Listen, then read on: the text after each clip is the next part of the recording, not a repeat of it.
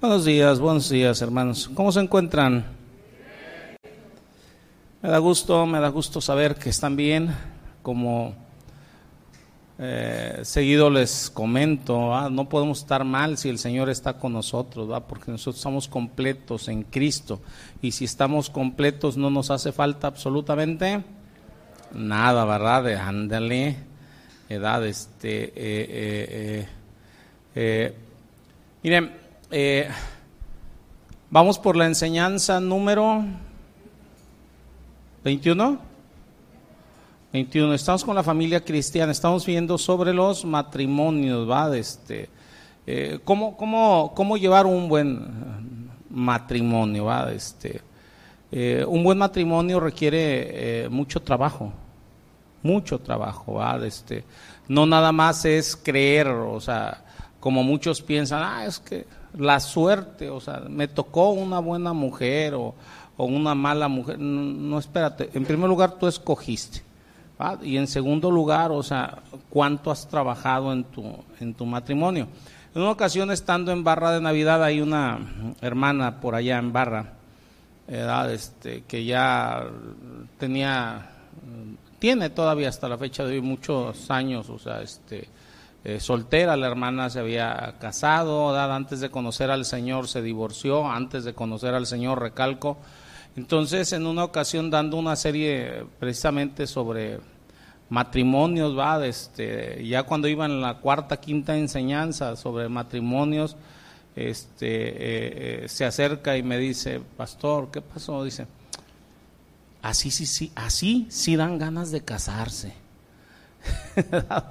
estamos hablando que había tenido una muy mala experiencia en el mundo, se separó, eh, pero a veces no se entiende realmente lo que es el, matrimonio eh, eh, cristiano, ¿va? este, no, se, no se entiende. Entonces, yo le ruego al Señor que a nosotros nos dé un entendimiento de lo que es el matrimonio este, eh, cristiano y que nos dé la perseverancia para trabajar cada uno de nosotros eh, en él, ¿verdad? Entonces, eh, ok.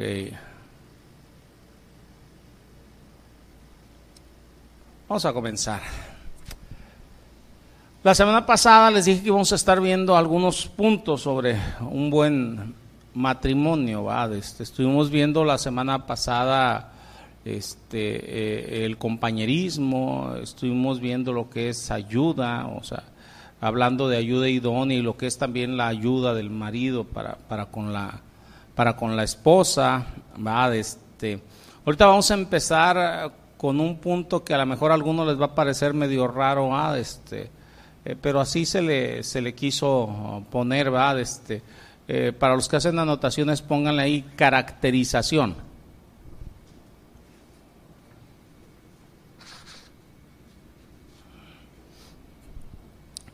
Hay diferentes definiciones de caracterización, pero creo que la más eh, elemental es, o sea, que, vas a interpretar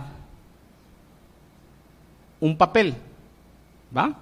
Estamos interpretando un papel, por decir, un, actor está caracterizando, por decir, al, al, personaje que esté interpretando, válgame, ¿va?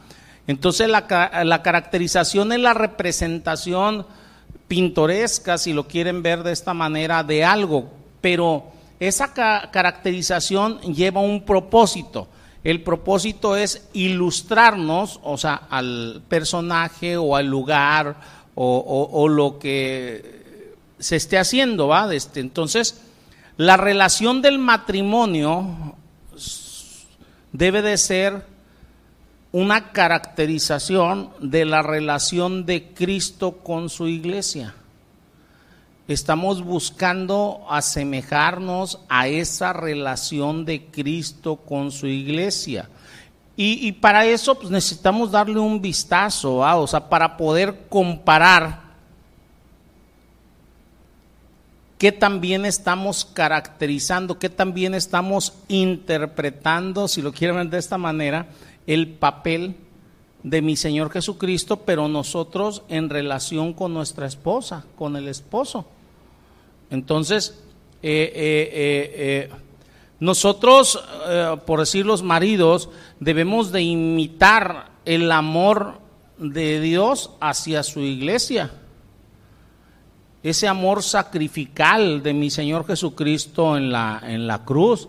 Y la mujer está caracterizando, está imitando la sumisión de la iglesia para con Cristo. ¿Va? Fíjense, vamos por favor a Efesios 5, versículos del 25 al 30.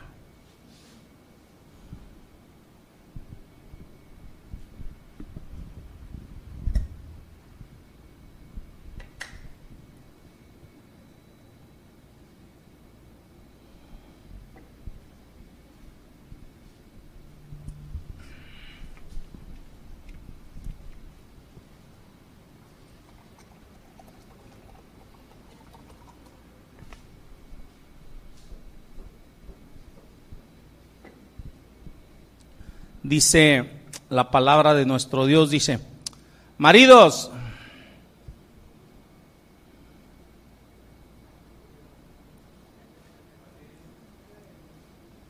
ándenle, quería que voltearan para acá conmigo, para poderles decir, maridos, o sea, los que estamos casados o no, es para nosotros o no, sí, maridos, amen a sus mujeres, así como Cristo amó a la iglesia.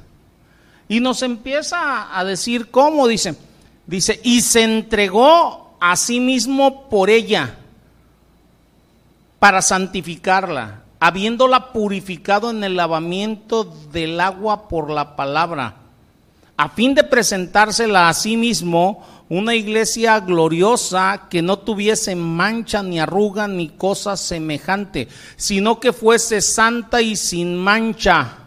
Me voy a tener aquí tantito. Muchas veces, eh, hablando del esposo, y eso sucede también con la esposa, queremos que ya venga pura y sin mancha. Y si ustedes se fijan, o sea, dice, y se entregó a sí mismo por ella, o sea, para lavarla, para purificarla, para presentársela a sí mismo, ¿sí o no? Eso está hablando de mucho trabajo, de mucho trabajo. Y el lavamiento es a través de la palabra, o sea, como cabeza en el hogar, o sea, yo debo de, ver, o sea, que todos, o sea, en, en el hogar estemos siguiendo la palabra estemos buscando ahora sí eh, eh, eh, que cada uno de nosotros haga la parte que le corresponde sin presionar de más, pero sí ver por ello, es parte del trabajo de, líder. Pero a veces decimos, no, no, no, es que, o sea, es que me tocó esto, no, no es que te tocó esto, o sea, es cuánto has trabajado en ello. No sé si nos estemos entendiendo edad, este, eh, dice, sino que fuese santa y sin mancha, y así también los maridos deben de amar a sus mujeres como a sus mismos cuerpos. El que ama a su mujer a sí mismo se ama, porque nadie aborreció jamás a su propia carne, sino que la sustenta, la cuida, como también Cristo a la iglesia porque somos miembros de su cuerpo, de su carne y de sus huesos. Existen, hermanos, varios principios concernientes al matrimonio que nosotros podemos extraer de esta analogía que Dios ha utilizado intencionalmente en este pasaje.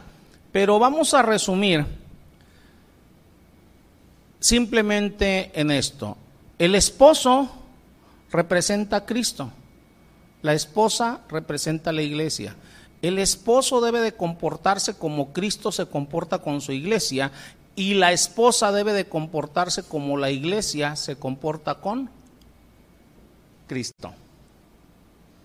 Así de sencillo. No hay más. Entonces, si nosotros estamos caracterizando esto, o sea, la, caracterización, si ustedes lo quieren ver, es un retrato, es un espejo, es un reflejo. Estamos reflejando esa relación. Pero lo vamos a dejar como un retrato que tú estás pintando.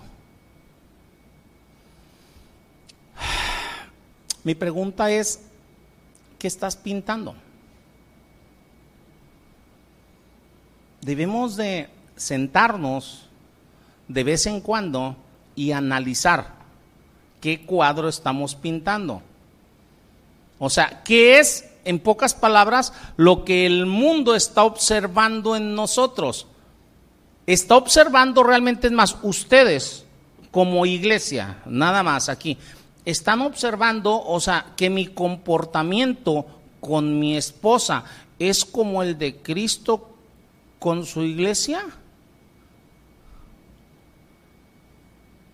¿O están viendo otra cosa? Yo a veces les he comentado, sin el afán de ofender absolutamente a nadie, les he dicho, la opinión que más me importa no es la de ustedes, no que no me importe, aguas, no es la que más me importa. La que más me importa primeramente en orden de prioridad, en orden de importancia es la de Dios.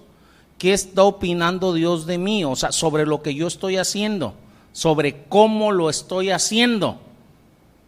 Y la siguiente opinión en importancia para mí es la de mi esposa y la de mis hijos. ¿Qué opinión, o sea, qué es lo que está viendo mi esposa en mí? Yo me estoy comportando con ella como Cristo se comporta con su iglesia o no. ¿Sí lo checan o no? Mis hijos, ¿qué es lo que están viendo? Fíjense, eh, eh, a mí me llama la, la, la, atención, o sea, cuando hablo de, de, mis hijos, o sea, un detalle, yo le preguntaba en la mañana por decir a David, David es el de en medio de todos mis hijos, ¿va? Este, yo le, le comentaba a David,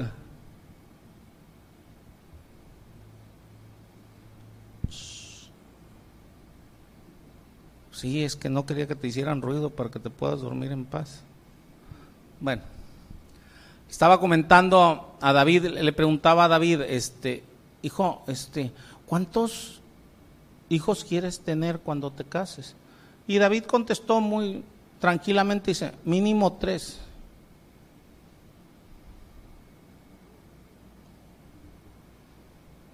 ¿Cuál es el punto aquí? O sea, hoy en día si tú le preguntas, por poner un ejemplo, a, a, a a alguien por decir, oye, ¿cuántos hijos quieres tener? Normalmente dicen uno, dos, primero quiero realizarme, primero quiero hacer esto en mi vida, primero quiero hacer esto otro. Y normalmente te contestan, no es que, o sea, yo vengo de una familia numerosa y había muchos problemas en la familia y por eso yo nada más quiero uno o dos. ¿Si lo han oído o no lo han oído? A mí me da mucho gusto, por decir, si yo le pregunto a, mis hijos, o sea, ¿cuántos hijos quieres tener? O sea, que me den un número más grande de lo común, de lo normal. ¿Por qué? Porque a pesar de ser cinco en la casa, ellos no traen en su mente el hecho de que, ay, es que tenemos problemas, este, no nos la llevamos bien o algo. Eso quiere decir que algo se está haciendo bien por la gracia del Señor en la casa. No sé si nos estemos entendiendo. Y eso empieza, o sea, en el matrimonio. Ellos están viendo algo en el matrimonio, o sea, de, su mamá, o sea, conmigo, que les permite anhelar casarse y anhelar tener hijos. No sé si nos estemos entendiendo. Entonces, otra vez, ¿qué es lo que están viendo tus hijos? Tu esposa hablando del esposo o viceversa. ¿Qué es lo que está viendo tu esposo en ti como esposa en esa caracterización que deberíamos de estar haciendo, en ese imitar el andar de Cristo con su iglesia? ¿Sí nos estamos entendiendo? Aquí es donde, repito, deberíamos de sentarnos de vez en cuando y ver, o sea, cómo estoy interpretando yo mi papel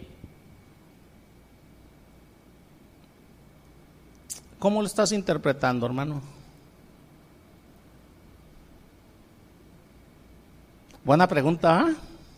¿Cómo lo estamos interpretando? Entonces, eh, no nada más por causa de nuestros hijos, de nuestra familia, sino que es lo que el mundo está viendo. ¿Qué están viendo? Tus parientes, tus amigos, tus vecinos. Sí, nos estamos entendiendo. ¿Qué están viendo? ¿Qué están viendo? Si están viendo lo mismo que en el mundo, no van a anhelar seguir a Cristo. no van a anhelar ser cristianos. Si nos estamos entendiendo, lo único que estaríamos haciendo es haciendo que se blasfeme el bendito nombre de nuestro Señor por nuestro comportamiento. Y eso lo dice la palabra. O en vez de interpretar el papel que nos corresponde, o sea, de imitar a mi Señor Jesucristo en el comportamiento con su iglesia, esto va para los varones. ¿Cómo, te ves? ¿Como Cristo con su iglesia o te ves como un rey, enseñoreándose sobre sus vasallos y dictando y esperando ser servido? Digo, porque hay padres, esposos que así se ven. Si nos sentamos, no, es que yo aquí soy el jefe de la familia, soy el mandamás. Oye, pero ¿por qué tengo que hacer esto? Porque yo te digo, porque soy tu padre, porque soy tu esposo, porque tú debes de someterte a tu marido. Por, o sea, ¿cómo nos vemos? ¿Cómo nos vemos? O nos vemos como un asalariado sobre las ovejas. Acuérdense que la palabra eh, eh, eh, me muestra por decir que hay pastores, ¿va? o sea, que son asalariados, que cuando ven venir el peligro se van. ¿Por qué digo como un asalariado nosotros sobre las ovejas? ¿Por qué? Porque cuando las cosas se ponen difíciles, muchas veces el esposo o la esposa no están dispuestos a sacrificarse, sino que prefieren abandonar a su pareja, abandonar a los hijos, abandonar a la familia. No, no, no, es que es tu problema, es que tú eres la mamá o es que tú eres el papá, o sea, y empiezan no nada más a, abandonar, antes de abandonar empiezan a echar culpas. No sé si nos estemos entendiendo. Entonces, simplemente son unos asalariados, o sea, que lo único que están esperando es recibir una recompensa dentro del matrimonio, veces de la esposa o del esposo o de los hijos, y cuando las cosas se ponen difíciles, goodbye, o sea, si te conozco no me acuerdo. Y si me acuerdo trato de olvidarlo porque está muy feo el recuerdo. ¿O cómo te ves? ¿Como un compañero de cuarto con tu pareja? ¿Simplemente un compañero de cuarto tolerante? Como si estuvieras viviendo con un amigo, con una amiga, Digo tolerante porque dices tú, ay, es que le huelen los pies, pero ay, voy a aguantar, le regalo un, o sea, nada más tolerando ciertas actitudes de tu pareja, pero sin comprometerte. Muchos están en el matrimonio así, nada más tolerando, pero sin comprometerse, ignorando el pecado y haciendo lo que cada quien quiere. Lo único que hacen básicamente es compartir gastos y un techo. A ver, a ti te toca pagar esto, y más ahorita que en la mayoría de los casos los dos trabajan, a ver, tú pagas esto, tú pagas esto, estamos compartiendo gastos y estamos compartiendo un techo. Y se separan y dicen, mitad para ti, mitad para mí, ¿o no?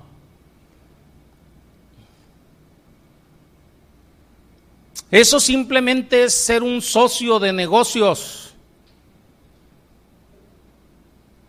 donde dividen las cosas y hacen todo al 50 y 50. A ti te toca el 50% porque los dos vivimos aquí de, del quehacer de la casa, a ti te toca el 50% de los gastos, a ti te toca... ¿Si han visto eso?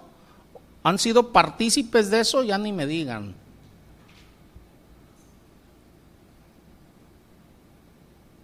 Los dos vivimos aquí, los dos estamos aquí, los dos opinamos, los dos decidimos.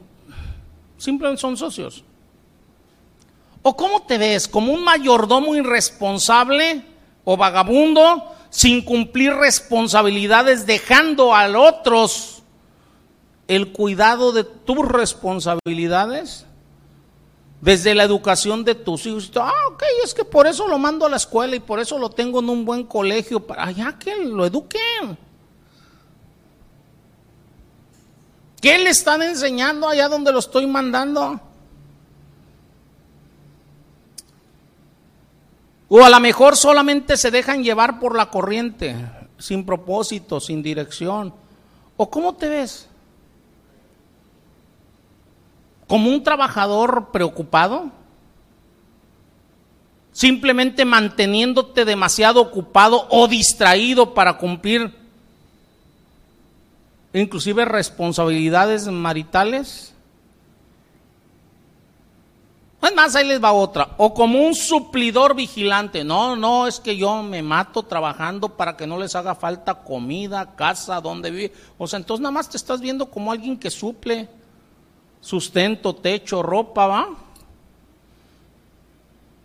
Y ofrece cierto nivel de protección, pero sobre sus intereses, pero no está personalmente involucrado ni con la esposa ni con los hijos, o viceversa, la mujer ni con el esposo ni con los hijos.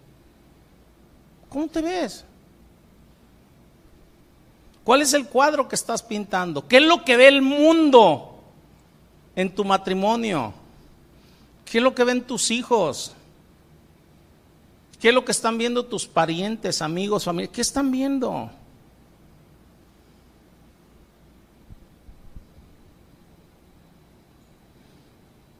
Por eso es que tenemos, decía la, la, la, la la, penúltima alabanza, enséñame, va, tus caminos, va. Tenemos que ver los caminos del Señor, sobre donde Él quiere que transitemos, va. Debemos de rogarle, enséñame tus sendas, dice la palabra, volved a las sendas antiguas, va.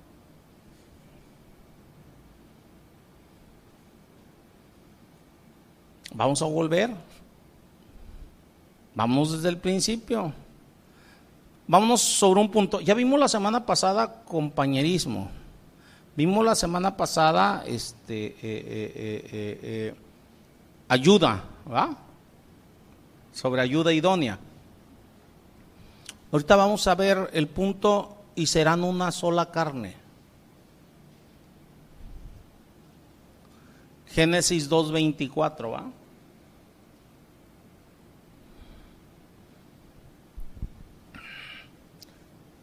Dice ahí, por tanto dejará el hombre.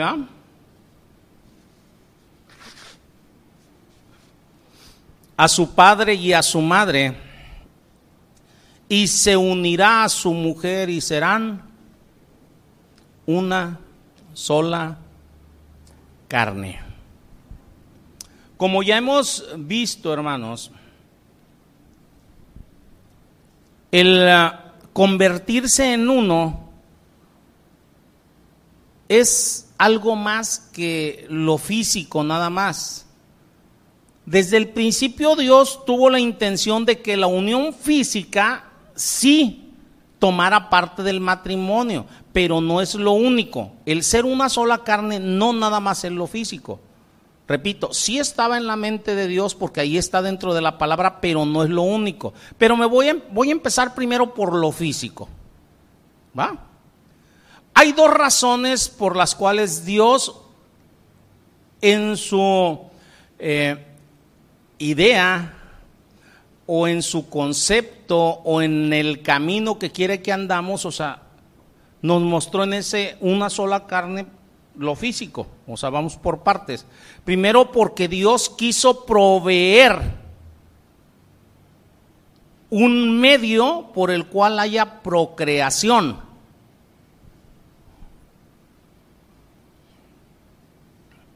Aquí les voy a pedir que me pongan algo de atención adicional, porque normalmente no predico sobre esto.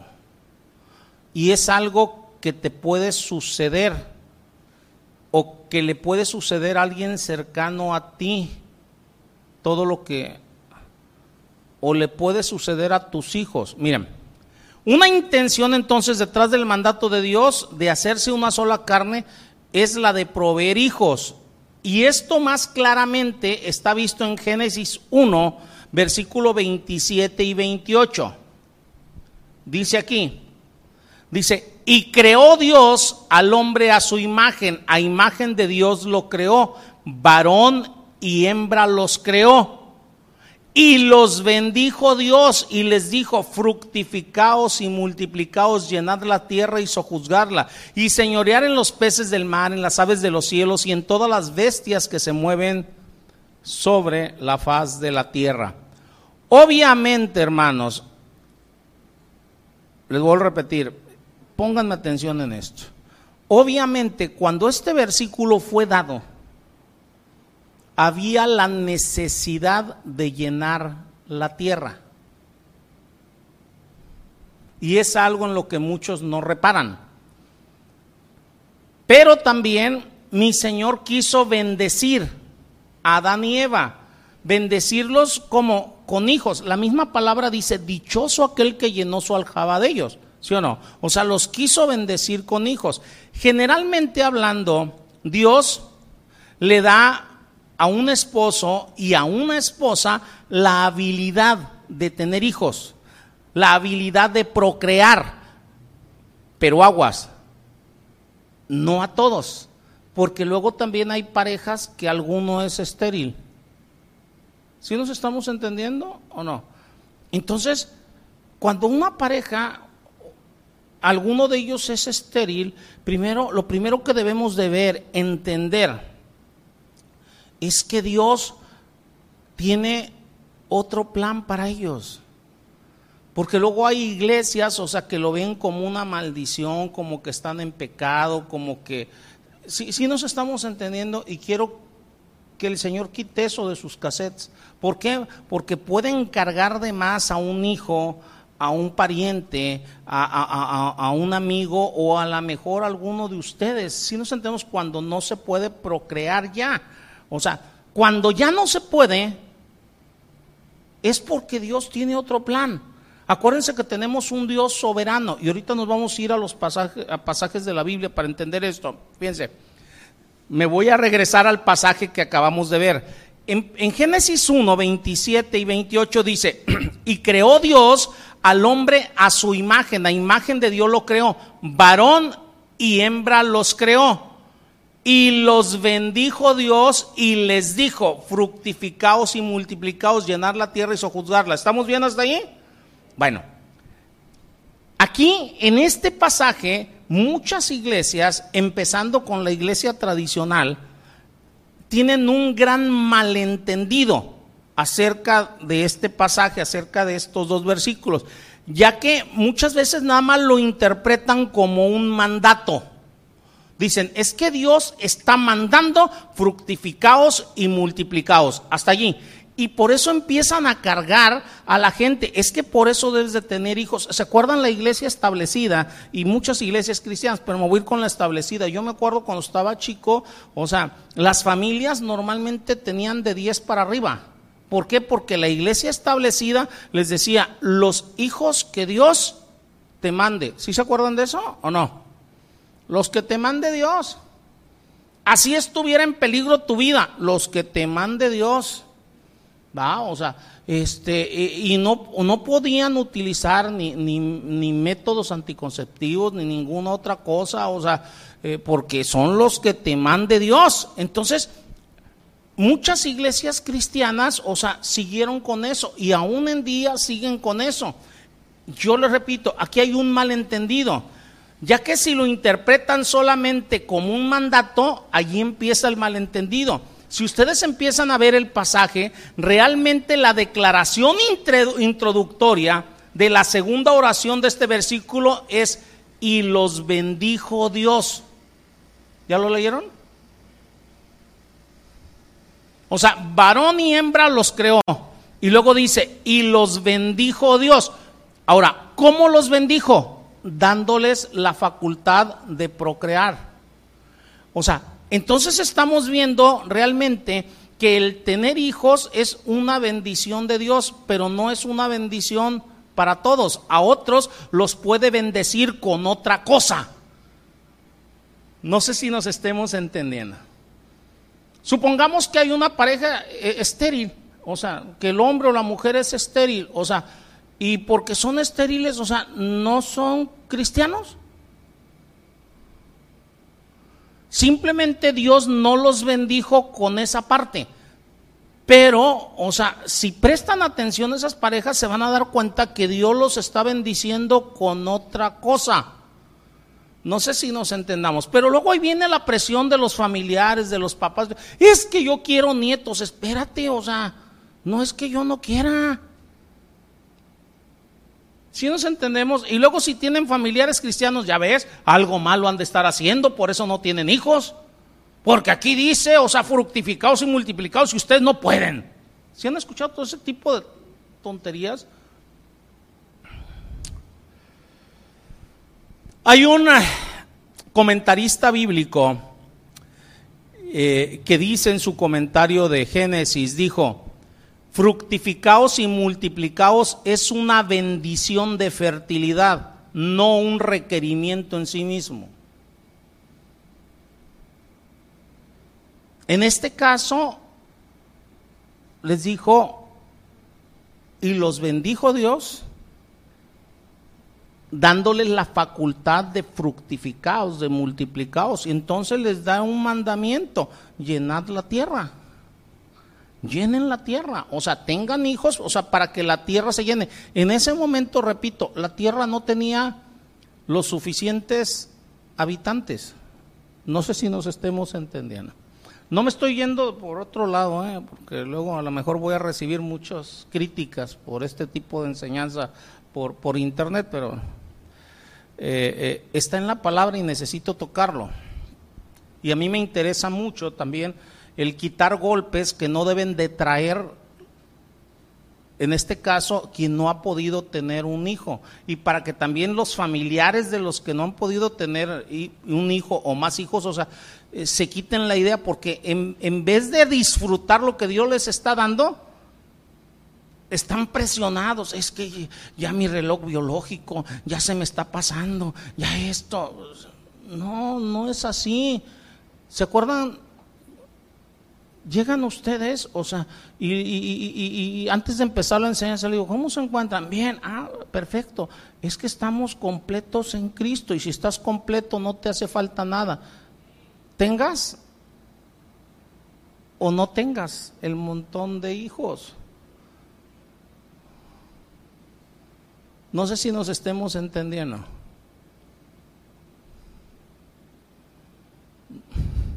Para pensarse, ¿va? Porque entonces, ¿cómo tú puedes decir estoy completo en Cristo y digas tú, es que me hace falta un hijo? No, espérate. Yo estoy completo en Cristo, esté como esté. ¿O no, hermanita Domi? A lo mejor alguien por ahí le dice, oiga hermana, y no le hace falta. No, espérate, es que yo estoy completo en Cristo. O Rubí te puede decir, oye, no te hace falta. Es que estoy completo en Cristo. ya si en su momento viene o no viene, voy a seguir completo en Cristo. ¿O no? No estás incompleto, estamos completos. Si tenemos al Señor, si nos estamos entendiendo, bueno, voy más allá. Esto no es una invitación a que no tengan ¿eh? aguas. Ahorita vamos a ir más allá. O sea, repito, es tratando de quitar golpes. Miren, la segunda vez en Génesis 9:7 que vemos este mismo mandato, lo vemos después del diluvio. Después del diluvio, otra vez la tierra quedó vacía, ¿sí o no? Entonces le dice a Noé y, a los hijos de Noé, dice, mas vosotros fructificaos y multiplicaos, ¿o no? ¿Y ya vieron cómo dice ahí adelante? Proquead, ¿cómo? abundantemente, abundantemente en la tierra y multiplicaos en ella, o sea, procreaos abundante. ¿Por qué? Porque había una necesidad de llenar la tierra. Yo quiero que ustedes vean, dentro de la historia que ustedes ven, o sea, históricamente hablando dentro de la palabra, o sea, hay eh, eh, mujeres que tuvieron dos, tres, cuatro, cinco, si se dan cuenta o no. Pero Dios no dice, o sea, que haya sido, o sea, este, eh, eh, más eh, cristiana o más creyente la que tuvo diez que la que tuvo dos. Dios las trata de la misma manera. Simplemente vean con las esposas de Jacob incluyendo las esclavas. ¿En qué momento ustedes ven que Dios esté cargando alguna de ellas porque no tenía? ¿Sí nos estamos entendiendo o no? Bueno. Dirán ustedes, a lo mejor en alguno de ustedes, o sea, les puede llegar a la mente, oye, pero la palabra dice que en mi pueblo no habrá matriz estéril ni pechos enjutos. Ese ya es otro boleto. Si nos estamos entendiendo eso, ya hay que tratarlo de manera diferente. ¿Va? Ahorita lo que estoy tratando es a veces el juicio que hay de los demás hacia una persona que no. Y los golpes que trae una persona por ello. Entonces, eh, eh, eh, cada vez en estas dos ocasiones, que se muestra aquí la bendición y la habilidad eran dadas, ahora sí, abundantemente por un tiempo específico y un propósito específico. Lo que podemos aprender nosotros de un estudio cuidadoso de estos pasajes es que Dios estaba haciendo algo por ellos, pero al mismo tiempo les estaba mandando a ellos que hicieran algo. ¿Qué es lo que Dios estaba haciendo por ellos? Y los bendijo Dios. ¿Cómo? O sea, dándole la bendición de poder procrear abundantemente, pero al mismo tiempo les demanda, tengan muchos hijos porque hay que llenar la tierra. Ahorita es momento de llenar la tierra. Ahora, lamentablemente cuando se malinterpretan estos versículos, o sea, puede haber en una persona o puedes tú crear en una persona sentimientos de culpa por no tener hijos. O sea, ustedes pueden ver, fíjense bien, a Ana, a la madre de Samuel, ella tenía sentimientos de culpa por no tener hijos. Ella se sentía incompleta por no tener hijos. Y le dice al esposo, es que, o sea, yo quiero hijos, ¿va? ¿Y qué le dice el esposo? El esposo un esposo, o sea, en el Señor, como debe de ser, o sea, no le va a estar diciendo a la mujer, no, no, no, no, es que eres como una mola, que eres, o sea, yo he visto cómo insultan a las hermanas cristianas los mismos esposos por no tener hijos. El esposo le dice, ¿acaso no soy yo mejor que diez hijos? En ningún momento la cargó, la comprendía y entendía. Y como un hombre de Dios entendía que ella no estaba en maldición en ese momento por ello. Ella es la que sentía la presión de no tener hijos. ¿Sí se están dando cuenta o no? A veces los familiares, los amigos, los parientes empiezan a crear una presión excesiva. La misma pareja empieza a tener una presión excesiva por tener hijos y por tener muchos hijos. Y más ahorita que hay una combinación de familias que tuvieron muchos y otros que quieren tener pocos. ¿Cómo que nada más dos? No, tengan más.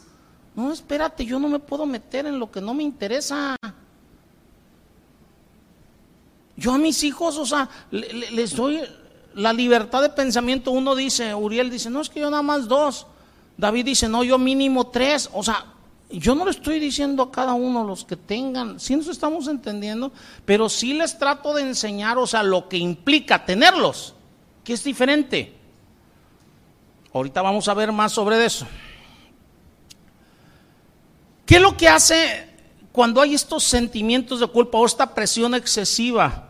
O sea, es una condenación de la persona hacia sí misma, o sea, y, una condenación de los, de, los demás hacia la persona. Pero además, si ustedes se fijan, hay una condenación tremenda de un sector muy amplio del cristianismo, o sea, tanto de la iglesia tradicional como del cristianismo, de condenar inclusive todo tipo de métodos anticonceptivos porque dicen, no, es que eso no es cristiano, no es de Dios. ¿Sí han oído eso?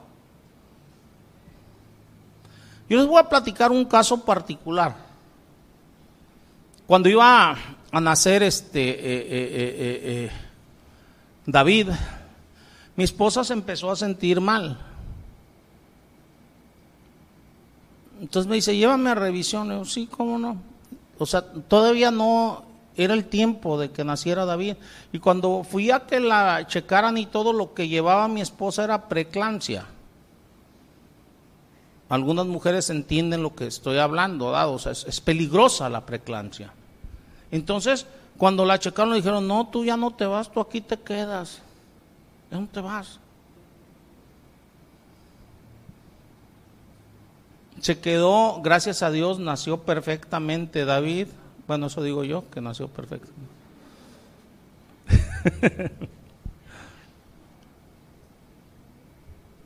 Pero primero mi esposa y yo ya habíamos platicado anteriormente, cuando estaba Uriel, ya estaba Moisés y Uriel. Ya habíamos hecho planes, ok, oye, ¿cuándo nos aventamos el tercero? No, pues ya que Uriel vaya a entrar a la primaria. Y tal como lo planeamos, el Señor nos lo concedió. Por eso se llevan prácticamente seis años y fracción siete años, casi siete años, este, Uriel de, David. ¿verdad? Porque luego empiezan las preguntas, oye, ¿por qué tanto tiempo? Es que sí lo platicamos. Y después cuando ella estaba embarazada de David, o sea, platicamos, oh, porque ya habíamos platicado anteriormente que queríamos tener cuatro que queríamos que Dios nos bendijera con cuatro. Entonces, eh, habíamos platicado pues para poderlos disfrutar a nuestros hijos, o sea, que estén espaciados de, de tiempo. El cuarto dijimos mínimo también seis años, o sea, para que cuando ya esté yendo a la primaria el otro, o sea, estés embarazada, al cabo vas a estar en edad todavía. Así se planearon, pero por causa de lo que había pasado con David, mi esposa me decía, ¿qué onda? ¿Cuándo el otro? Porque después ya voy a estar muy grande de edad. Y yo le decía, espérate. ¿Por qué? Porque había tenido preclampsia con David. Y yo no quería ahora sí arriesgarla a ella en lo más mínimo. No sé si nos estemos entendiendo.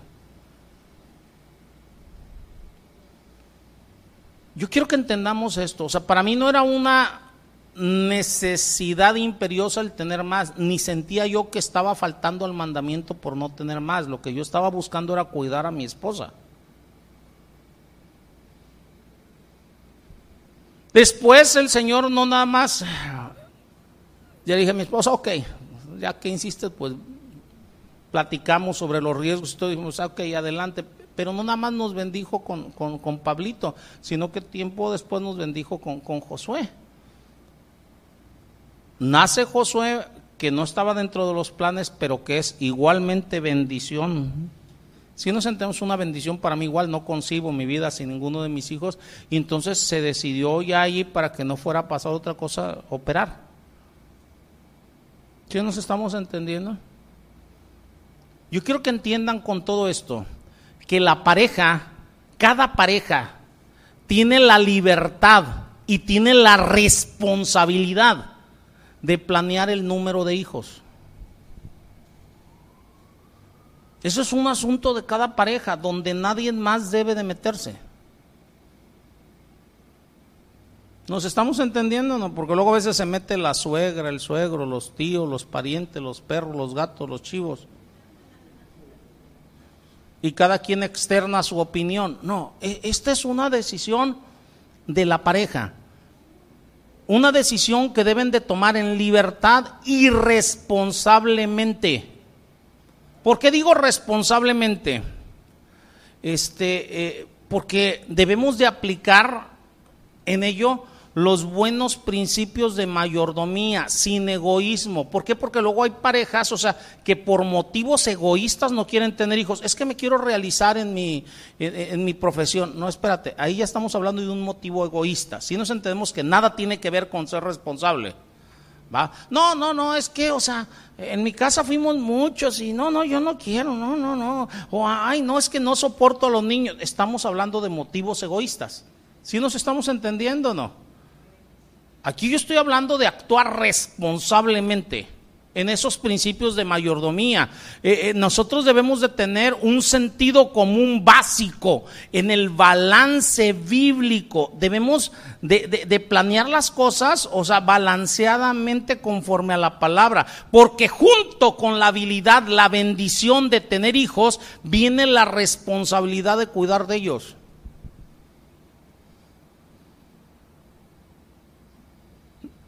Bien, yo me casé con la hermana Brenda. Y desde que me casé, ya estando en el Señor. Este, yo entendí, o sea, que a partir de ese momento ya no éramos dos, sino uno. Y eso significa que donde quiera que yo estuviera, ella podía estar. No significa que tuviera que estar aguas, ni tampoco significa que anduviera de metiche en mi trabajo, en no sé si nos estemos entendiendo. Yo estoy hablando, o sea, de que si yo iba a una reunión o algo, es más, ustedes le pueden preguntar a la hermana Brenda, jamás le he dicho, es que dame mi espacio, quiero estar con mis cuates, o sea, quiero, no, o sea, donde quiera que yo esté, con amigos y eso en una reunión o algo, repito, el trabajo es un asunto aparte, porque luego hay mujeres encimosas que quieren estar sobre el esposo o hombres encimosos que quieren estar sobre la esposa. ¿Y qué estás haciendo? ¿Y a dónde vas? ¿Y con quién estás? Espérate, son mis horas de trabajo, hazme el favor de no meterte.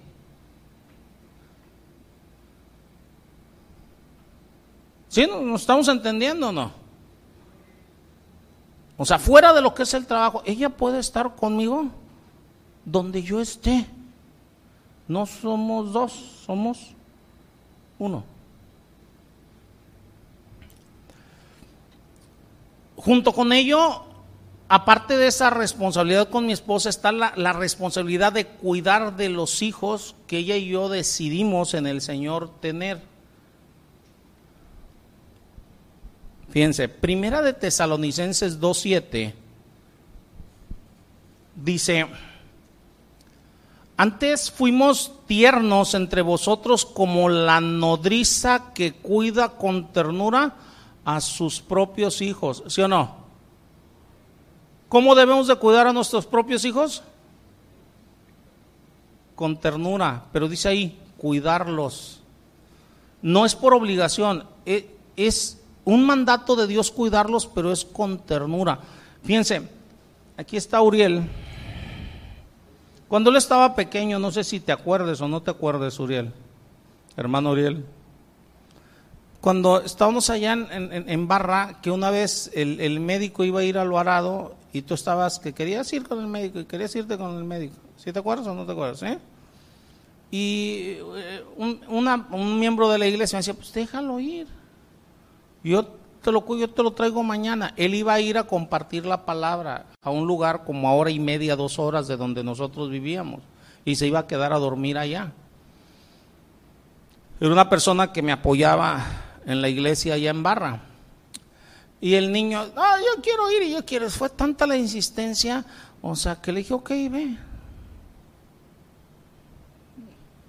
Y luego después de que se fueron luego mi esposa y yo nos agarramos platicando, porque antes de eso, o sea, habíamos acordado mi esposa y yo que bajo ninguna circunstancia nuestros hijos podían dormir fuera del hogar, porque la responsabilidad de cuidarlos era nuestra. Entonces, o sea, estuvimos platicando sobre eso porque ninguno de los dos estábamos a gusto edad, este, entonces eh, le digo, ¿sabes qué? Vamos por Uriel. Como dos horas después nos fuimos por él. Estoy hablando como hora y media, dos horas de camino, edad, este, nada más exclusivamente ir por él y traerlo para acá. Debes entender la responsabilidad que tienes de cuidar con ternura a tus hijos. Mi esposa y yo entendimos esa responsabilidad. A mí me preguntan a veces, a mí me dicen, oye, pastor, este, ¿y no va a ir al, al, Congreso de Matrimonios a Cancún? Eh, le digo, no. Ya cuando insisten, ¿y por qué no? Que se pone bien y todo eso. Es que, o sea, les digo, tengo hijos pequeños y no los puede dejar con nadie. No quiero dejarlos con nadie, no es que no pueda. Mi esposa y yo tomamos esa responsabilidad. O sea, ya no somos dos, somos uno. Y dentro de ese uno, Dios nos dio a nosotros la responsabilidad de cuidarlos y yo no puedo transferirle esa responsabilidad absolutamente a nadie a menos de que sea por causa de fuerza mayor. ¿En qué causas de fuerza mayor se le ha transferido esa responsabilidad de cuidar a mis hijos? O sea, cuando he estado hospitalizado, no puedo tenerlos allí. ¿Sí nos estamos entendiendo?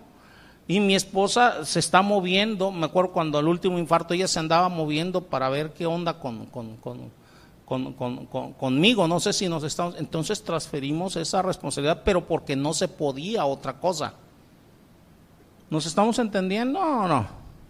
Entonces, tenemos la responsabilidad no nada más de cuidarlos con ternura. No estamos hablando porque sea una, porque sea una obligación, estamos hablando cuidar con ternura, aguas. ¿Por qué? Porque algunos dicen, no, no es que te estoy cuidando y andas de malas, pues óyeme, ¿qué onda?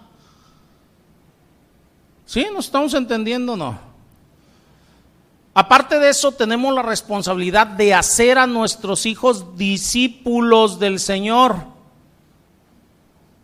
Esa es responsabilidad tuya. No es responsabilidad de la iglesia que tus hijos sean seguidores de Cristo. A ver, volteenme a ver todos. Es su responsabilidad, no la de aquí de la iglesia, el que sus hijos sigan al Señor.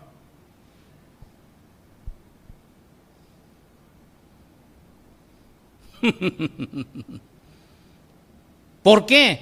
Porque lo dice la palabra de Dios. Deuteronomio 6, del 6 al 9 dice, y estas palabras que yo te mando estarán sobre tu corazón y las repetirás a quién? A tus hijos y les hablarás de ella estando en tu casa, andando por el camino, al acostarse, cuando te levantes, y las atarás como una señal en tu mano, y estarán como frontales sobre tus ojos, y las escribirás en los postes de tu casa y en tus puertas. Entonces, tenemos una responsabilidad.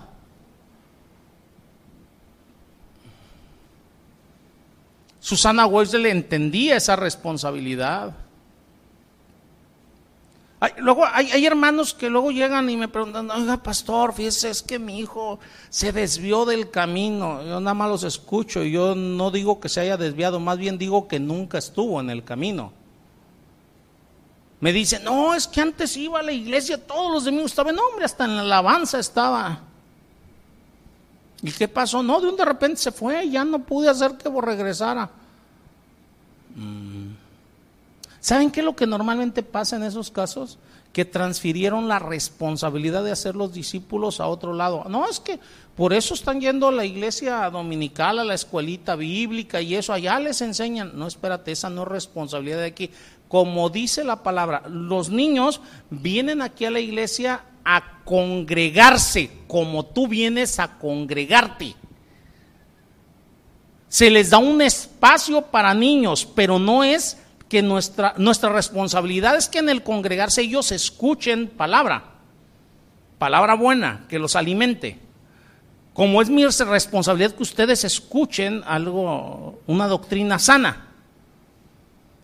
Pero es tu responsabilidad el leer a diario la palabra en tu casa, el estudiarla, el hacer devocionales en tu hogar. Es tu responsabilidad instruir a tus hijos. O sea, yo no puedo en el Señor en una hora hacer lo que tú debes de hacer en 60 horas.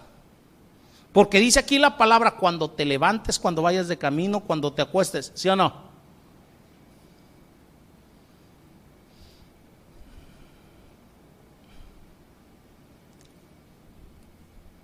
Efesios 6:4 me dice, y vosotros, padres, no provoquéis a ir a vuestros hijos, sino criarlos en disciplina y amonestación del Señor.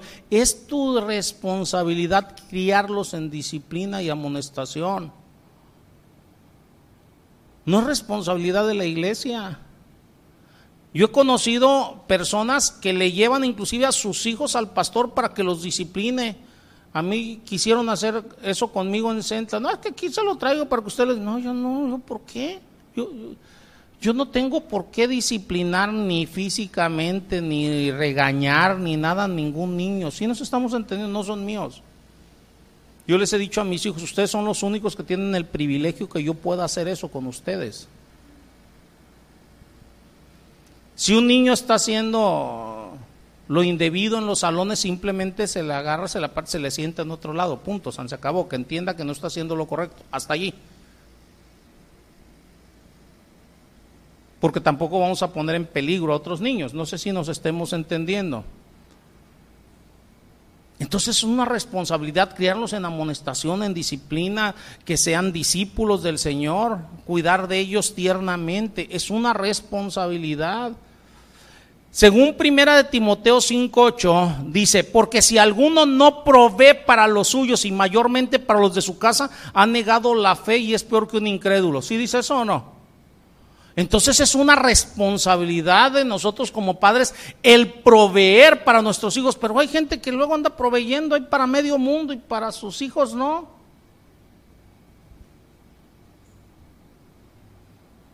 Dirían en mi rancho, candil de la calle y oscuridad de su casa.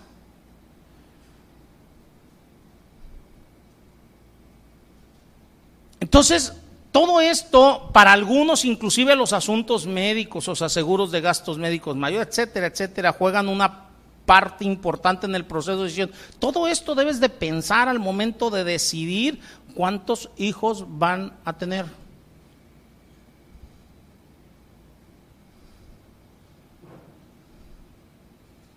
Enséñale a tus hijos sobre ello. Otra vez, que no, que no sea la base sobre asuntos egoístas, ¿va?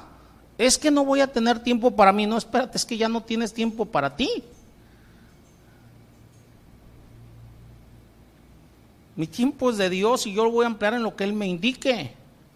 Sí, sí nos estamos entendiendo, ¿no? Aquí el asunto es de acuerdo a los talentos. Dice la palabra, o sea, que Dios lo estoy parafraseando porque la realidad dice que un señor salió lejos, ¿va? O sea, bueno, eh, que Dios nos da diferentes talentos a cada uno. A uno dice la palabra le dio cinco, a otro dos, a otro uno.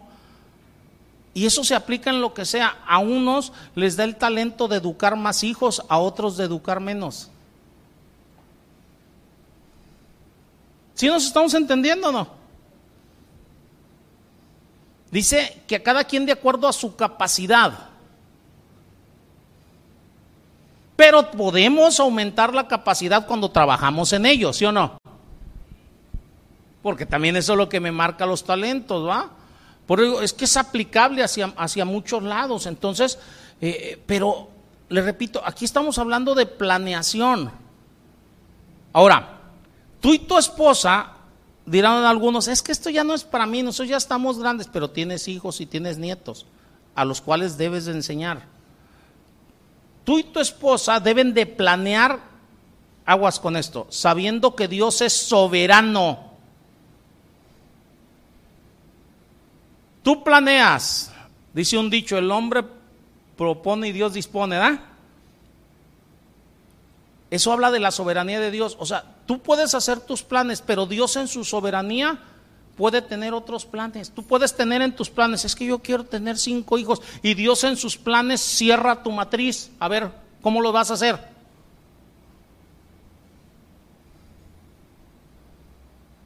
¿Mm? Génesis 30, versículo 2 No sé si se acuerdan, Raquel estaba ahí este, enojada, hasta berrinchuda en contra de Jacob y le dice, dame hijos o me muero. ¿Si se acuerdan o no?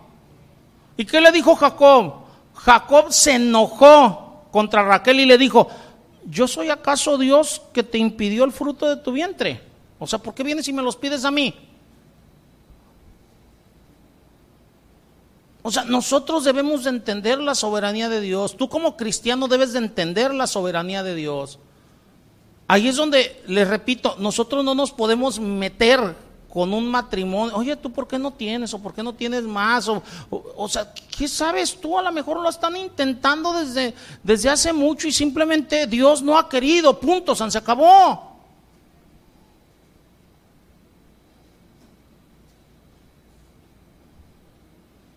Es una decisión de los esposos y de Dios. El versículo 22 ahí en Génesis 30 dice, y se acordó Dios de Raquel y la oyó y le concedió hijos. ¿Quién se los concedió? Dios. Entonces tú y tu esposo pueden planear, pero Dios es el que va a decidir. En mi caso particular, la hermana Brenda y yo planeamos cuatro pero Dios decidió darnos Uno más. Dios en su soberanía dijo, les voy a dar este pilonzote hermoso.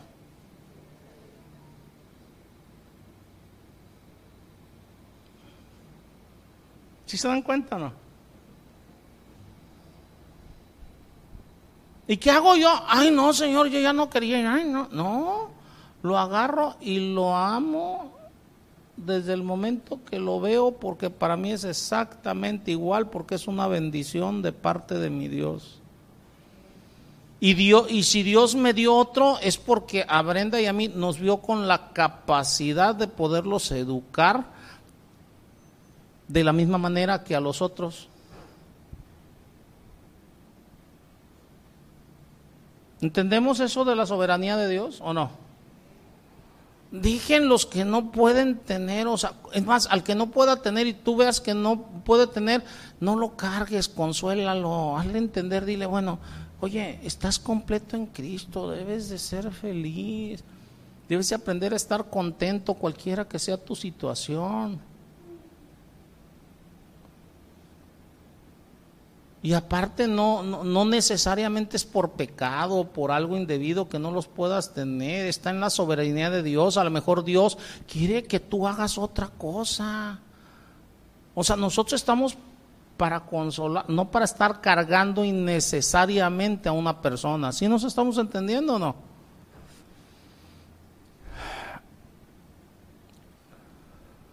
Cuando tú entiendes hay muchas cosas más, pero ahorita le estoy dando lo más básico. Cuando tú entiendes esto, tendrás la seguridad de parte de Dios de que aunque no haya hijos, Él está decidiendo y Él tiene un mejor plan. Acuérdense que ha habido muchas sorpresas. Ahí está Sara, sorpresón, ¿va? 90 años o no.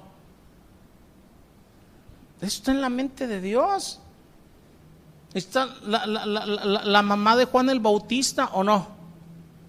Y le puedo seguir. Eso está en la mente de Dios. Ahora, cuando Dios no concede la bendición o la habilidad de tener hijos o de tener más hijos, es porque Dios tiene un propósito para esa pareja. Si esa pareja es cristiana, Dios tiene un propósito para ella. Y esto es que yo tengo tres y quiero otro, tengo uno y quiero otro. Espérate, o sea, aguántame. O sea, Dios tiene un propósito para ti. Tú puedes estarle rogando a Dios porque eso nos corresponde a nosotros. Señor, dame otro. Si nos entendemos, y si el Señor no te lo da, ¿qué? ¿Eso significa que estás en pecado o qué? O que estás bajo maldición. No, hermanos. Yo mejor le sugiero que le rogan al Señor, Señor, o sea, ok, yo ya te lo pedí, tú sabes si me lo concedes o no me lo concedes. Es más, yo te voy a seguir rogando. Pero, y si no, muéstrame cómo puedo servirte, qué puedo hacer, para qué me quieres. ¿Sí se dan cuenta o no? Dios es un Dios soberano. Dios siempre está trabajando, Dios planea absolutamente todo, no deja nada, ahí se va. Fíjense, Isaías 46, versículos del 9 al 11.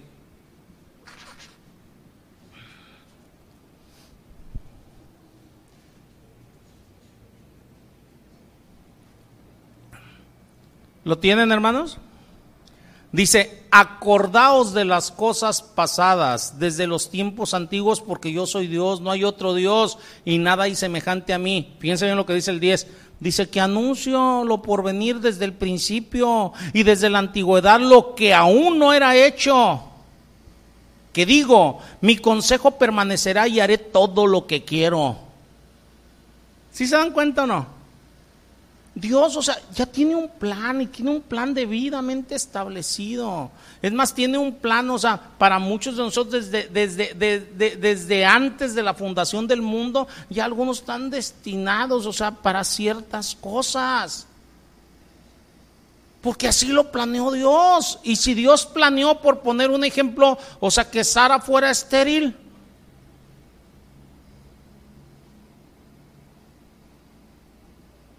¿Sí se dan cuenta o no? A uno los bendice con una cosa, a otros con otra. Nuestro trabajo es ser obedientes a Él en todo. Y Él sabrá con qué te bendice, ¿sí o no? Entonces no carguemos innecesariamente a los demás, por favor. No carguemos innecesariamente a los demás. En Efesios 1:11 dice, en él asimismo tuvimos herencia, habiendo sido predestinados conforme al propósito del que hace todas las cosas según el designio de su voluntad. Estamos viendo la soberanía de Dios.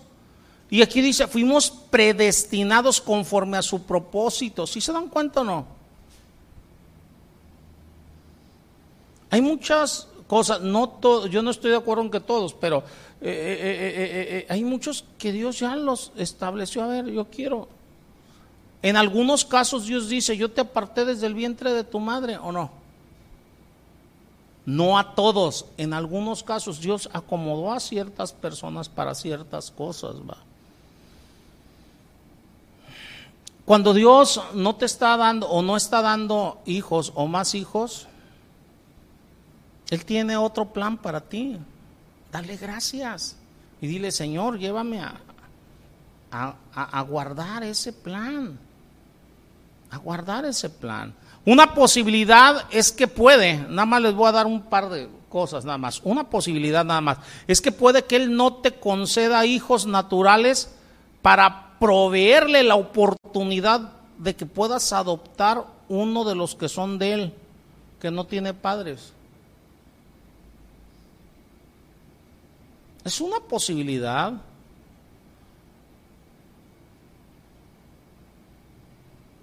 La adopción, o sea, es buena, o sea, cuando tú oraste y le pediste al Señor, Señor, o qué, tú no, en tu plan no está, a lo mejor en tu plan está el acoger a un niño que no tiene papás, o sea, y que se ha criado. Miren, el propósito del matrimonio, según Malaquías, es criar hijos para el Señor. Es el propósito de una familia. O sea, el propósito de la familia, del núcleo donde nosotros vivimos, es que yo crié hijos para Él, para Dios, no para mí, para Él. Yo tengo esa encomienda. Entonces, o sea, muchas veces puede ser eso, que Dios quiere que críes hijos, o sea, un niño, o sea, que, no, que no tiene, válgame, o sea, papás o algo, o sea, que lo críes para Dios y tú estarías cumpliendo el propósito de Dios. Nada más que a veces nosotros nos cerramos la posibilidad, no, es que yo quiero que sea carne de mi carne. Fíjense, a mí me llama la atención un, un hecho, ¿eh? No dice la palabra, no lo dice, ¿eh? es que este es mi hijo y es hueso de mis huesos y carne de mi carne. Nada más lo dice con la esposa, que en lo natural no es carne de mi carne ni hueso de mis huesos. ¿Ya se dieron cuenta de eso? A veces son ideas preconcebidas de la gente, repito, o sea, en lo natural tú dirías, es que este es mi hijo, es mi genética, es esto. ¿Sí nos entendemos? O sea, e, eso pudieras tú decir en lo natural, pero fíjense, en el único caso que dice hueso de mis huesos, carne de mi carne, es en el caso de la esposa. Eso me habla que la unión con el esposo, con la esposa, debe de ser inclusive más fuerte que la unión con los hijos. Qué fuerte.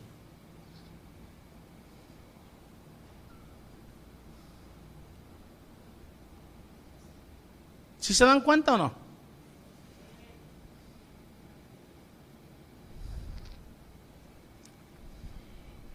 Otra posibilidad es que puede que Él no permita que una pareja conciba hijos simplemente para hacer un trabajo perfecto y bueno a través de la vida de ellos. A lo mejor los quiere para una misión en lo particular, para un trabajo en lo particular para que sean de bendición para otras personas, qué sé yo, mandarlos de misioneros que qué sé yo, o sea, pueden ser muchas cosas y nos estamos entendiendo. Y no estoy diciendo que un hijo o una hija pueda estorbar, sino que Dios, o sea, quiere que te entregues por completo a un trabajo, punto.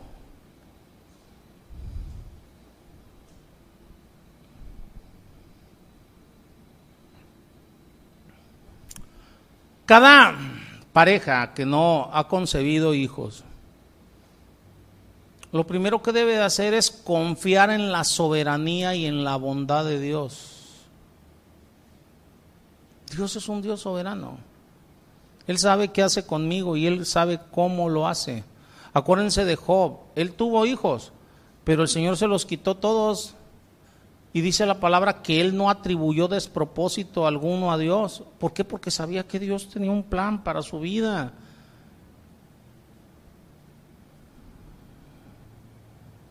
Yo les pido este, a los que no han podido tener hijos o, al que tiene un familiar que no ha podido tener hijos, un amigo o algo, que, que los guíen en oración para que le pidan sabiduría a Dios,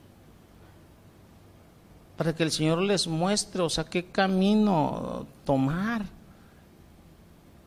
Eso no los hace menos ni más cristianos.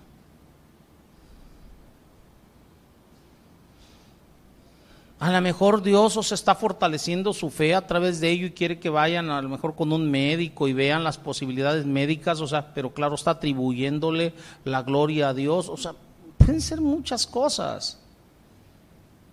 Pero en todo caso dice la palabra que si tú amas a Dios, todas las cosas obran para bien, ¿o no? Y si no, otra vez pregúntenle a Abraham y a Sara. 90 años, Sara, 100 años, Abraham. Y, esa falta de hijo natural obró para el bien de ellos, tan así que, que, Abraham al día de hoy se le llama el padre de la fe, ¿o no? Por su manera de creer, por su manera de fortalecerse en esperanza contra esperanza, siempre creyendo en la palabra de Dios, porque Dios le había dicho que le iba a dar un hijo, ¿sí o no? Y aunque veía su cuerpo desgastarse y todo, o sea, Dios a través de la falta de hijo a su tiempo, o sea, lo fue fortaleciendo en la fe. Es que Dios me dijo y va a pasar. ¿Por qué? Porque Dios me lo dijo. El problema es cuando Dios no dice nada, ¿va?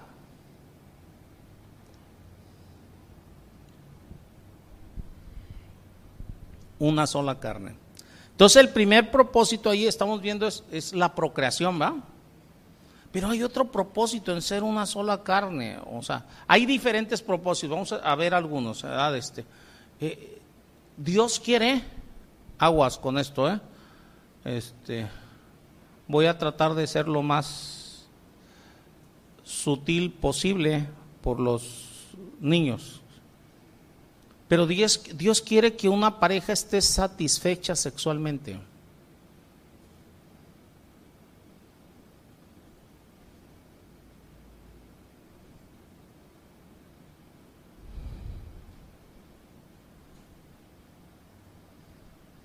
Y esto va en contra de lo que iglesias cristianas algunas, o sea, y la iglesia establecida dicen, porque por muchos años, o sea, yo, yo lo vi en la iglesia establecida allá en mi natal Colima, o sea, este, que, que muchos veían, o sea, lo, lo, la intimidad como pecado, lo sexual como pecado. No, es que es pecado. Espérate, ¿en qué lado de la Biblia dice que es pecado? No tienes que verlo como pecado. No sé si nos estemos entendiendo.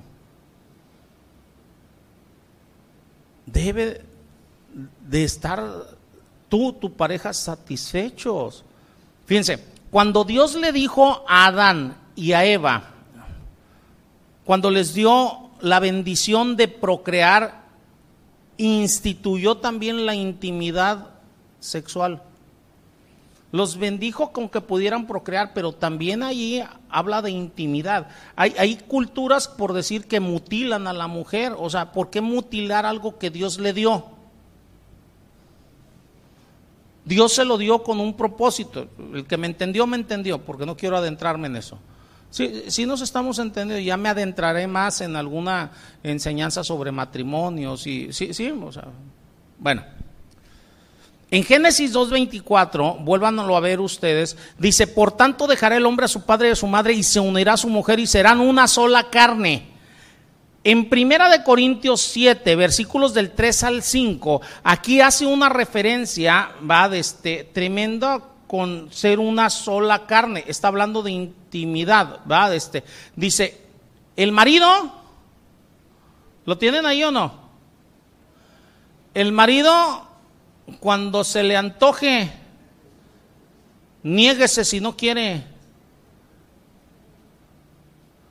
Al cabo Dios le dio derecho sobre su cuerpo y a su mujer también. Eso dice. Entonces, ¿por qué a veces actuamos así? Dice, el marido cumpla con la mujer el deber conyugal. Me detengo no quiero cabecitas moverse. Mi pregunta es, ¿cumples?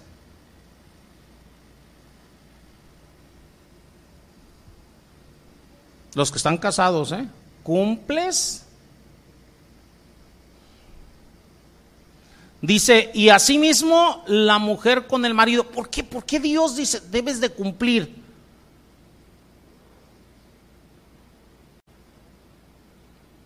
Una sencilla razón, hay una necesidad en ti. Y Dios quiere suplir esa necesidad. Y por eso el versículo 4 dice, la mujer no tiene potestad sobre su propio cuerpo, sino quién? El marido. Ahora, esto no indica que tenga que hacer cosas aberrantes con la mujer. No sé si nos estemos entendiendo, no quiero adentrarme en eso, sino las cosas normales como deben de ser.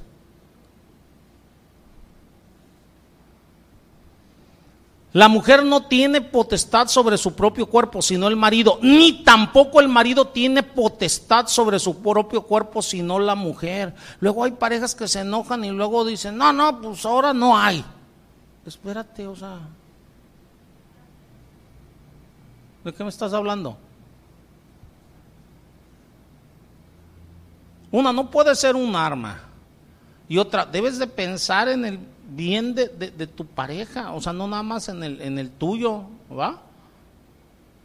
Hay necesidades y más abajo te dice el, el, por qué, ¿va? Este, si ustedes se fijan, o sea, dice aquí, eh, el versículo 5 dice, no os neguéis el uno al otro, a no ser por algún tiempo de mutuo consentimiento. No se pueden tomar decisiones unilaterales en cuestiones íntimas.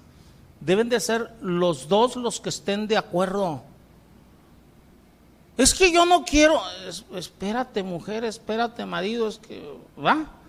O sea, platiquen, o sea, no se pueden tomar decisiones unilaterales. Dice, no os neguéis el uno al otro, a no ser por algún tiempo de mutuo consentimiento, dice, para ocuparos sosegadamente en la oración. No es nada más porque no quiero es porque vas a ocuparte en un ejercicio espiritual, te vas a, ocupar más de las cosas de Dios, quieres acercarte más a Dios. ¿Sí se dan cuenta o no?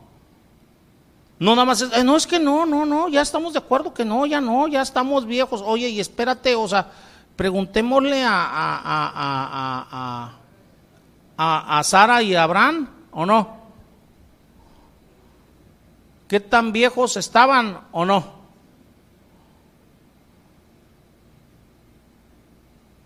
Se me quedan viendo medio raro, ¿eh?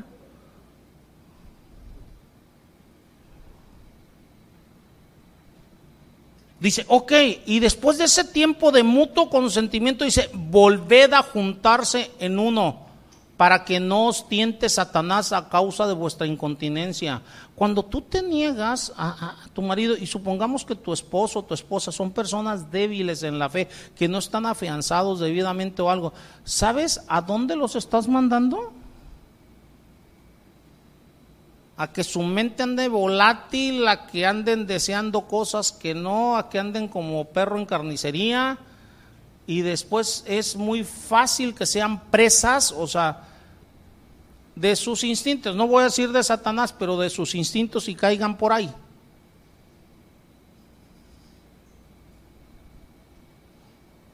Nunca, nunca voy a darle un justificante al adulterio. Si nos estamos entendiendo, yo aquí estoy hablando de una persona débil en la fe, pero yo quiero, o sea, que vean ustedes la responsabilidad dentro del matrimonio. Es una responsabilidad el no negarse.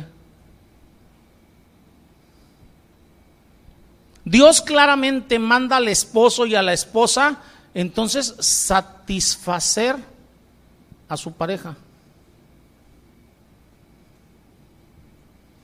Sí, yo sé que a algunos de ustedes no les gusta esto, pero si no les gusta, arránquenlo de la Biblia, no lo lean. ¿Saben qué es lo que me gusta ahorita de que muy pocos utilizan Biblias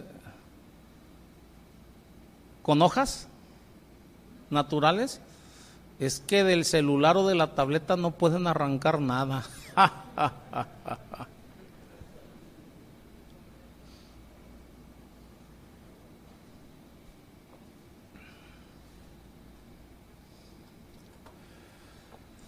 Claro está que hay excepciones, ¿va? Una excepción pudiera ser la incapacidad física, pero eso ya es algo, o sea, que tiene que tratar la pareja, ¿va? Hay incapacidades físicas de diferente índole, que no me voy a meter ahorita con ella. Dios también ha mandado que esto, la relación íntima, solamente deba de ser dentro del matrimonio, nunca fuera del matrimonio, porque entonces sería fornicación, ¿verdad? o adulterio en su caso. Y acuérdense que la palabra dice, honroso sea en todos el matrimonio y el hecho sin mancilla, pero a los fornicarios y a los adúlteros los juzgará Dios. Hebreos 13:4. Y luego no falta quien, no, es que yo, mira, pues, nada más veo, o sea, ya saben la pornografía y todo eso. No, pues es que yo qué daño hago con ver, dice la palabra, o sea, Mateo 5, va, o sea, que aquel que mira con intenciones deshonestas a otra persona ya adulteró en su corazón. Así es que ya sabrán. Porque algunos dicen, no, es que no llevo nada al hecho. No, pero estás viendo algo que no debes de estar viendo. ¿Para qué lo estás viendo? Porque estás codiciando, estás deseando algo que no te pertenece.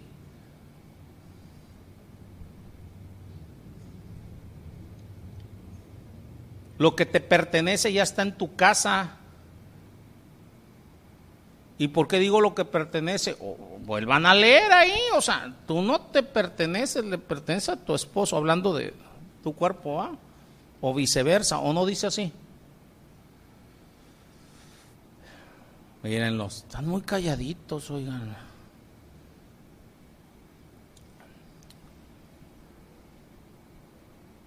Ahora, voy a ir más allá con el ser uno, ser una sola carne porque no nada más es la unión íntima, si nos entendemos. Pero para adentrarme más en ser una sola carne, le voy a hacer una pregunta. ¿Qué tan fuerte es tu compromiso en tu matrimonio? ¿Qué tan comprometido estás en tu matrimonio? Seas mujer o seas hombre, ¿qué tan comprometido estás? Les voy a decir por qué. Fíjense, en las Sagradas Escrituras el compromiso del matrimonio está siempre asociado con el lenguaje pacto.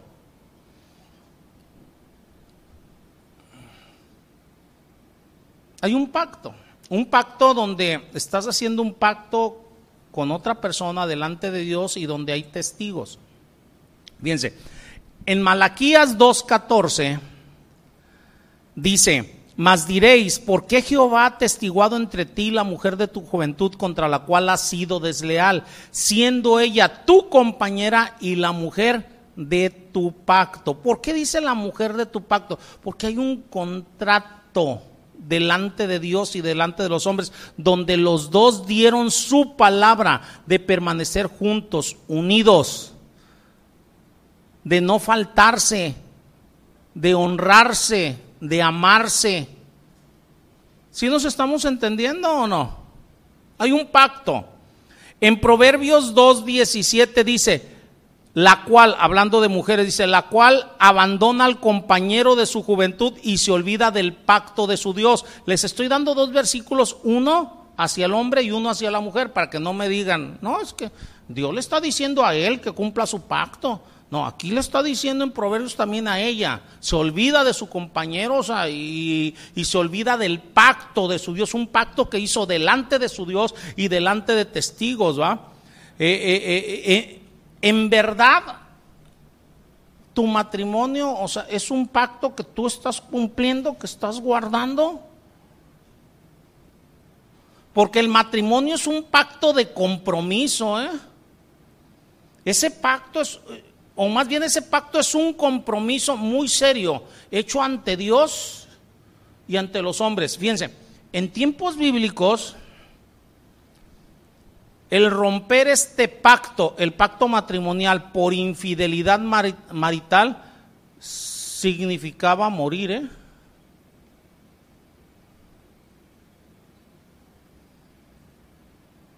Digo, Tengan cuidado, voy a tocar otra vez un punto que acabo de tocar, la pornografía.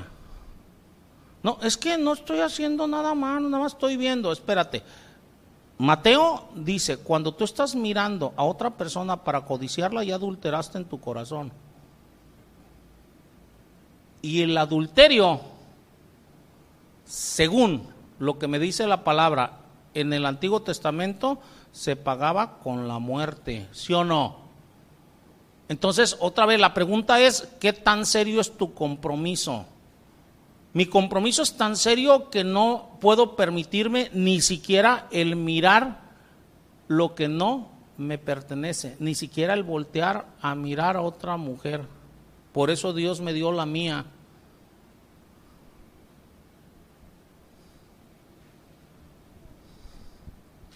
¡Yuhu! ¿Siguen ahí?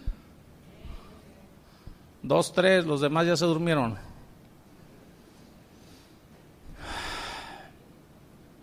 Es más, si lo quieren ver, vamos a Levítico 20, del 10 al 21. Nada más les voy a leer el puro versículo 10, ya después ustedes leen los demás. ¿Ya lo tienen? Dice, si un hombre cometiese adulterio con la mujer de su prójimo, el adúltero y la adúltera, indefectiblemente, ¿qué dice allí? Se les perdonará y se les dará un premio por su honestidad, porque prefirieron. ¿Eso dice? Indefectiblemente morirán. O sea, una cosa para mí es una tristeza tremenda voltear y ver ahorita, o sea, que no se respetan los pactos y a veces ni dentro de algunas iglesias que se llaman cristianas.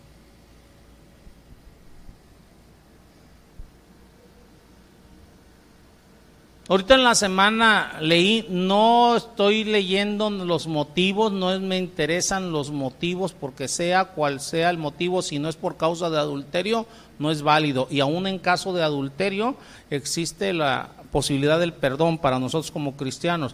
Estaba leyendo que cierta persona que primero fue pastor, luego fue profeta, luego fue gurú,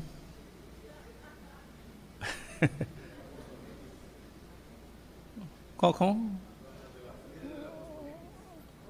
apóstol, patriarca y no sé qué tantas cosas que se apellida mal, ¿quién sabe qué?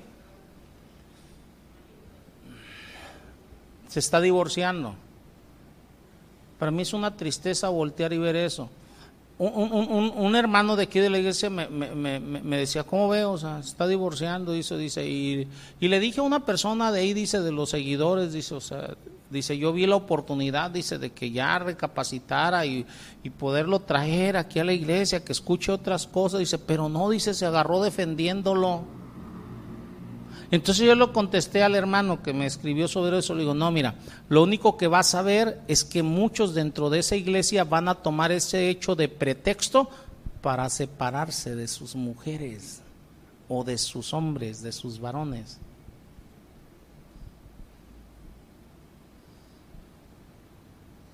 Porque ese es el ejemplo que están siguiendo. No sé si nos estemos entendiendo. Entonces para mí es un hecho muy, muy triste que eso esté sucediendo entre los que se llaman cristianos. Luego dicen, no, es que es, humano. Estaba leyendo hace rato algo sobre eso, alguien que estaba diciendo, no, es que nada más hay ataques y que es humano. No, espérate, no es cualquier persona, estamos hablando de un líder. Y Pablo le dijo a Timoteo, sé ejemplo. Si yo no puedo ser ejemplo para la iglesia, que el Señor me lleve a abandonar el pastorado. Porque estoy aquí para ser ejemplo. Y si en algún momento hago algo indebido, o sea, que el Señor me muestre inmediatamente para corregirlo, no para persistir en tonterías. No sé si nos estemos entendiendo. Otra vez, Pablo dice, o sea, sigan mi ejemplo como yo sigo el de Cristo. Pablo le dice a Timoteo, sé ejemplo, ¿sí o no?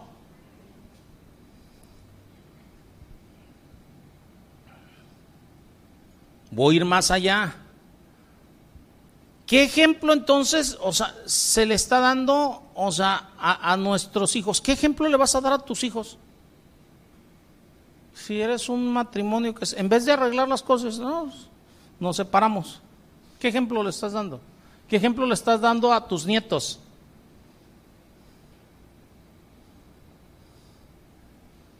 Muchos no entienden, ¿eh? O sea, esa parte. O sea, aquí, inclusive entre los servidores, buscamos que los servidores, una, estén casados por la iglesia. Y que no se hayan separado los servidores siendo cristianos. Puede haber llegado algún servidor separado, pero de antes. ¿Sí nos entendemos? Y, se le pone a servir, pero nunca porque se separó siendo cristiano, sin haber agotado todas las posibilidades y sin que haya sido por adulterio. ¿Sí nos entendemos? O sea, no. ¿Por qué? Les voy a dar un solo hecho. ¿Por qué? Hay gente que, que luego llega y me dice, oiga, pastor, pero es que no, yo ya no quiero estar con mi esposo, no quiero estar con mi esposa. ¿Sabían que no se les puede obligar? Pero dice la palabra, ok, si no quieres estar, no estés, pero quédate sin casar. Y algunos contestan, no, pues es que yo ya no, ya no, ya no me quiero volver a casar, ya no, ok, ¿me lo garantizas de que ya no lo vas a hacer?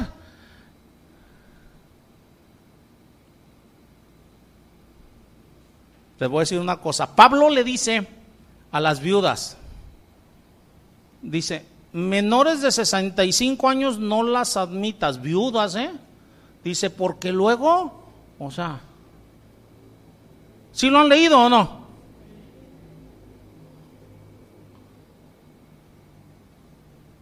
Llega un momento que tu cuerpo es tu cuerpo y va a requerir atención. ¿Sí nos estamos entendiendo o no?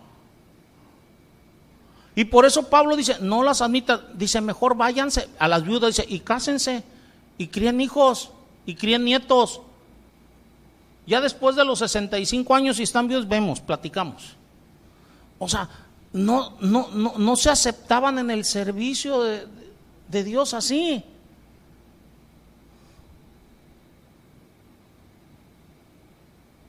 ¿Cómo ven? Está para pensarse, ¿verdad? Está para pensarse. Si hoy en día fuera igualmente común la muerte física para un adúltero, para una adúltera, como en, el Antiguo Testamento, ¿cuántos adulterios evitarían? Aún así habría, como en aquel entonces había. ¿Sí no pero ¿cuántos se evitarían? ¿Por qué? Porque estarían viendo un compromiso mucho más formal. Ahorita lo único que se ve en muchísimos matrimonios es la falta de compromiso.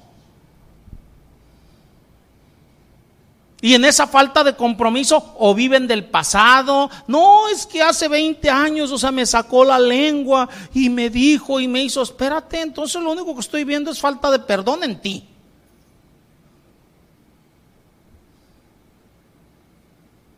¿Sí nos estamos dando cuenta o no? Es que hace cosas que no me gustan. Vamos a tratarlas.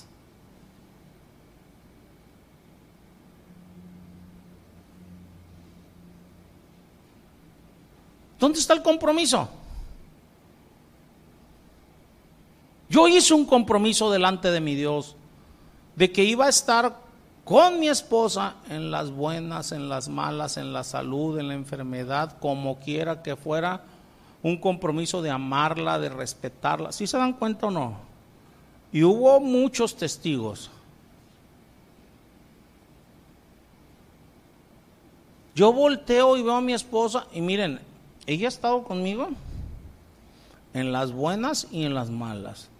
Ha habido ocasiones que apenas tenemos para las tortillas y ella ha estado conmigo y nunca me ha reclamado absolutamente nada. Entendió el compromiso. En la salud y en la enfermedad. Estando enfermo, pobrecita, cuidándome las 24 horas del día, mañana, tarde y noche, desbaratándose por estar viendo que sus hijos estén bien y yo enfermo, y ella ahí.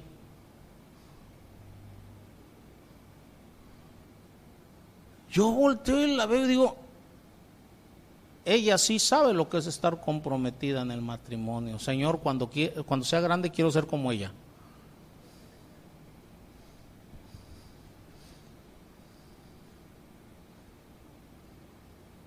¿Sí nos estamos dando cuenta o no? ¿De qué tamaño es tu compromiso?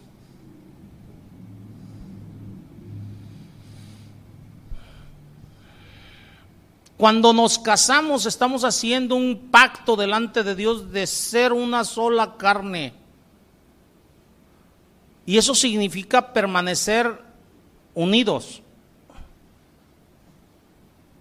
en una manera permanente comprensiva, entendiendo inclusive limitaciones de la, de la, de la pareja, orando, ayudándole a levantarse. Si cayó, dice, mejores son dos que uno, porque si uno cae, el otro le ayuda a levantarse.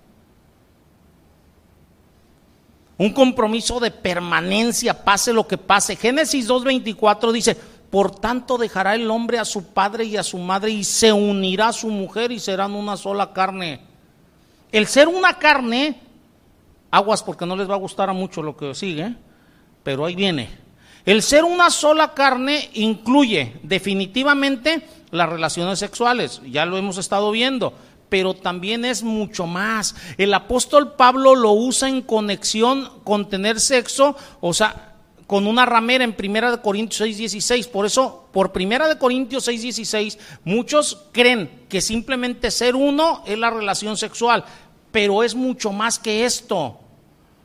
Nunca se dice de los animales, escúchenme bien, serán una sola carne y los animales tienen relaciones o no. Es porque para nosotros el ser una sola carne va mucho más allá. Además, con el mandato de ser una carne, Dios menciona, escúchenme bien, lo menciona junto con pecado, dejará a su padre y a su madre para unirse con su mujer, para unirse con su marido. ¿Ya lo vieron que va juntito o no? Y el hombre dejará a su padre y a su madre y será una sola carne con su mujer. Va junto con pegado. Si ponemos estas cosas juntas con el propósito de compañía que vimos la semana pasada, el compañerismo, en el matrimonio, es obvio que Dios está hablando acerca de una unidad tan estrecha en la relación matrimonial, o sea, como no puede haber otra relación igual. No puede. En este contexto, una carne realmente significa algo que va más allá de las líneas de vidas entrelazadas que les hablaba la semana pasada. Les decía que compañerismo era como, como si fuera un cordón, un, un cordón, o sea, que va entrelazado uno con otro. Aquí una sola carne va más allá de esas vidas entrelazadas. La unidad de la que Dios habla parece ser el compartir totalmente lo que es uno con el otro. Y si les digo compartir totalmente, incluye compartir ideas, creencias, alegrías, dificultades, triunfos, fracasos, posesiones y incluye cuerpos. Estamos compartiendo todo. Por eso dice la palabra, no te unas en yugo desigual con un incrédulo porque ya ahí ya no estamos compartiendo creencias, no estamos compartiendo ideas. Mi esposa ha compartido conmigo triunfos, pero ha compartido fracasos. Hemos reído juntos, pero hemos llorado juntos. Somos uno. ¿Qué tanta unidad hay en tu matrimonio? Tenemos que trabajar para ello. Es un trabajo constante es un trabajo de toda la vida en el cual no te puedes descuidar lo más mínimo, porque si te descuidas, empieza a haber ruptura. Ahora, ¿qué es lo que te motiva para la unidad en tu matrimonio? Si te motiva que tu esposo o tu esposo hagan lo que tú quieres, estás mal. O si tu motivación es que, o sea, vas a responder a como responda tu pareja, estás mal. Mi única motivación es obedecer y glorificar a mi Dios. Porque sé que tarde que temprano mi esposa va a decir o hacer algo que a mí no me agrade. Y si mi motivación no es agradar y obedecer a mi Dios, glorificar a mi Dios, en ese momento que mi esposa diga o haga algo que a mí no me agrada, la voy a hacer a un lado. Pero mi Dios me dice, no te separes, cuídala, ámala, no te niegues a ella. ¿No? ¿Sí me entienden? No es por las circunstancias, es a pesar de las circunstancias. Es que estamos enojados, ahorita no, espérate, a mí no me dice que me niegue si estoy enojado. Me dice, no se ponga el sol sobre vuestro enojo. O sea, yo tengo que ver la manera de arreglar cualquier enojo en el transcurso del día. ¿Sí se dan cuenta o no? Otra vez, ¿qué, qué tan ¿Qué tanto es tu nivel de compromiso?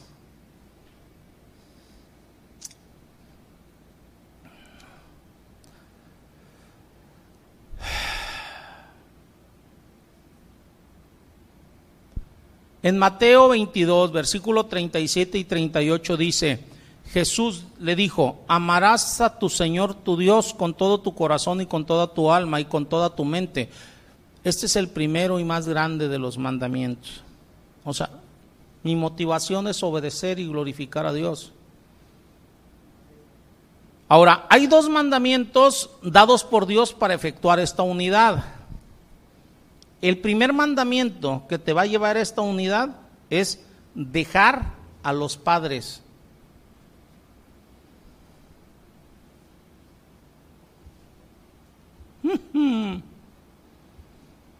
dejar de tener papitis o mamitis. Eso no significa que no los visites, aguas, ¿eh?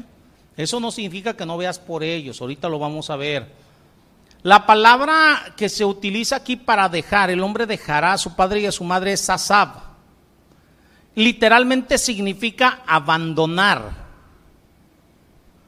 Obviamente no significa el abandono a nuestros padres completamente. ¿Por qué? Porque hay un mandato que dice honra a tu padre y a tu madre para que te vaya bien y tenga larga vida en esta tierra. Y ese es para toda nuestra vida. Dios ha mandado claramente, hermanos, que todavía debemos de amar, honrar, respetar, cuidar a nuestros padres, aún después del matrimonio.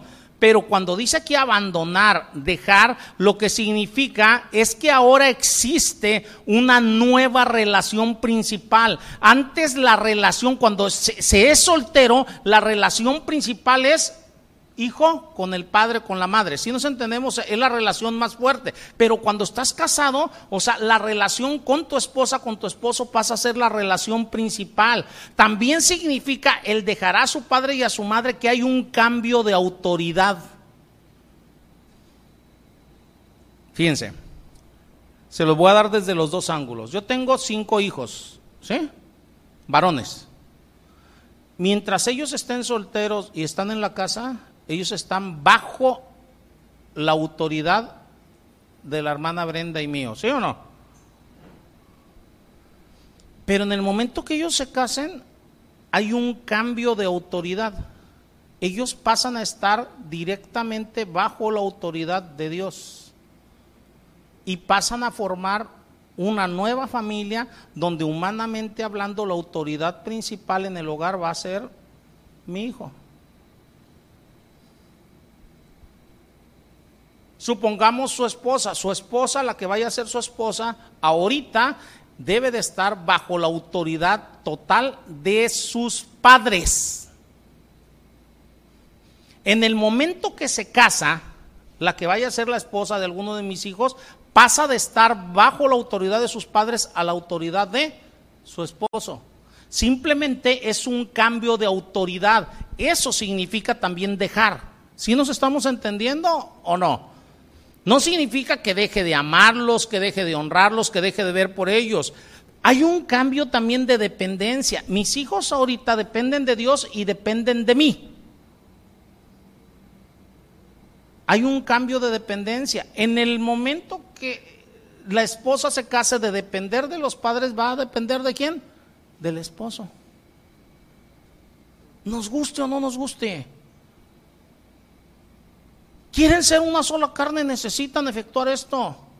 Hay personas que tienen 80 años, o sea, y todavía quieren depender de los papás. Ay, es que mi papá me va a dar una lana, que si la herencia, que si esto, que si... Déjense de cosas. Cada cónyuge, esposo o esposa, debe de ser la persona más significativa para el otro sobre la faz de la tierra.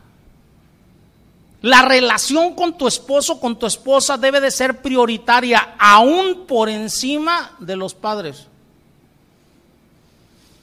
Ay, qué fuerte. Y les dije que no les iba a gustar a algunos. ¿eh? Cuando un hijo de una familia, un hijo de familia, una hija de familia se casan, el esposo se convierte, ya les dije, en la nueva autoridad. Ahora la esposa está bajo esa autoridad. Y por lo tanto no requiere ya que el esposo o la esposa sigan bajo la autoridad de los padres más tiempo. Sí se requiere que traten a los padres con respeto, Efesios 6, versículos 2 y 3. A menos que el hijo haya estado ya viviendo por sí solo, podemos ver el caso de Jacob, que Jacob se fue allá con su tío, ¿ah? A vivir solo, ya no estaba bajo la autoridad de su papá, ya estaba bajo la autoridad directa de Dios, pero no es el caso normal. El caso normal es que de la casa de los padres, o sea, pasen directamente al, al hogar que van a tener, ¿va? Y este cambio, hermanos, o sea, requiere un ajuste para los involucrados. Y en ese ajuste es donde a veces tardan en, en trastabillar. Yo le ruego a Dios, o sea, que, me permita no ser metiche en el matrimonio de mis hijos cuando ellos se casen. Ellos van a llevarse un tiempo en ajustarse con la que vaya a ser su esposa. Les he dicho a mis hijos no un montón de veces, cuando se casen, o sea, yo aquí voy a estar por si ustedes vienen y me piden un consejo. Pero no quiero estar para estarme metiendo en lo que no me importa porque ya pasaron a formar una nueva familia y dejaron de estar bajo mi autoridad directa. ¿Sí nos estamos entendiendo o no?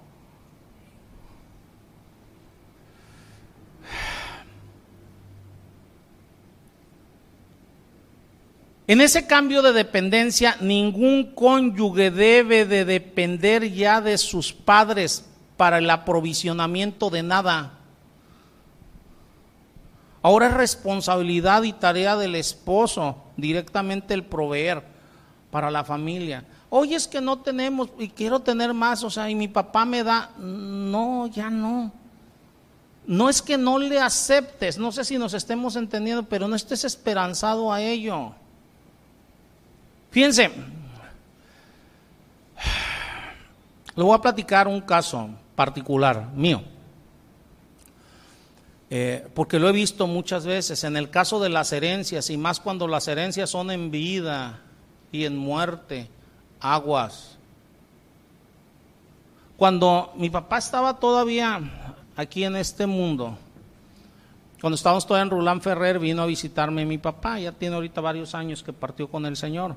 Entonces cuando vino, platicó conmigo y me dijo, mi papá tenía un par de casitas allá en Tecomán, Colima, me dice, hijo, o sea, este, eh, eh, quiero, o sea, poner las casas a tu nombre, quiero que vayas y poner las casas a tu nombre, eso. Y yo le dije, no.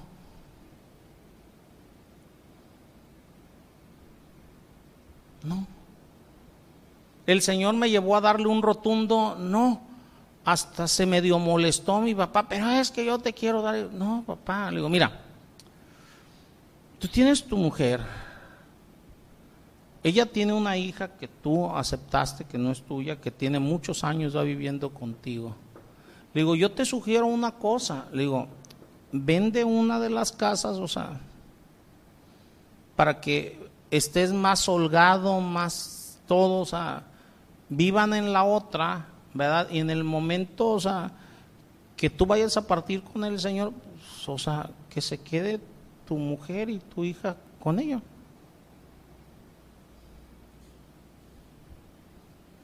Algunos de mis hermanos cuando supieron eso, no, que esto, primero se enojaron, que por qué mi papá me las quería dejar a mí. Y luego cuando vieron que yo me negué, o sea, se enojaron porque dijeron, las deberías de haber aceptado y hubieras repartido. Digo, no, ok, parte mi papá con el Señor. Yo platiqué con dos de, mis hermanos, este, porque ellos me preguntaron a mí, oye, ¿qué vamos a hacer? Y eso, mi papá murió intestado y que esto, que el otro. Le digo, yo, nada. Inclusive yo platiqué con la mamá y la, la, la, la, la hijastra de mi papá y les digo, miren, porque ellas me preguntaron que qué decisión iba a tomar yo sobre eso, que esto, que lo otro. Miren, ustedes hagan lo que crean conveniente hacer y yo les firmo lo que ustedes quieran. Yo renuncio a cualquier cosa. Arréglense ustedes y yo renuncio a lo que sea. Después me hablaban por teléfono para quererme involucrar en algún bando, entre los que querían pelear, entre los que no. Entonces, o sea, cada vez que me hablaban decía, yo ya les dije, yo renuncio, pero tú qué opinas? Mi opinión es intrascendente, yo ya renuncié a todo. No voy a tomar bando ni les voy a decir qué hacer.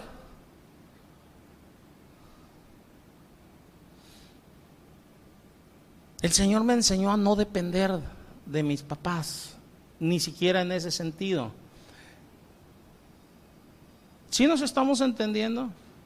¿Saben qué me permitió el paso ahorita de los años con ello? Mi papá ya tiene como cuatro años que partió con el Señor. Soy el único, escúchenme bien, en la familia que tiene ahorita buena relación con todos. Y entre algunos de mis hermanos hay pleito hasta el día de hoy. No existe cantidad alguna de dinero que valga la pena para yo estar enemistado o peleado con alguno de mis hermanos. Porque qué testimonio estoy dando yo de mi cristianismo. ¿Qué me llevó a tomar ese tipo de decisiones desde antes? Si nos entendemos, mi papá me ofreció y dije no. Me acordé de Jacob. Vamos a saber cómo está eso de Jacob. Sí.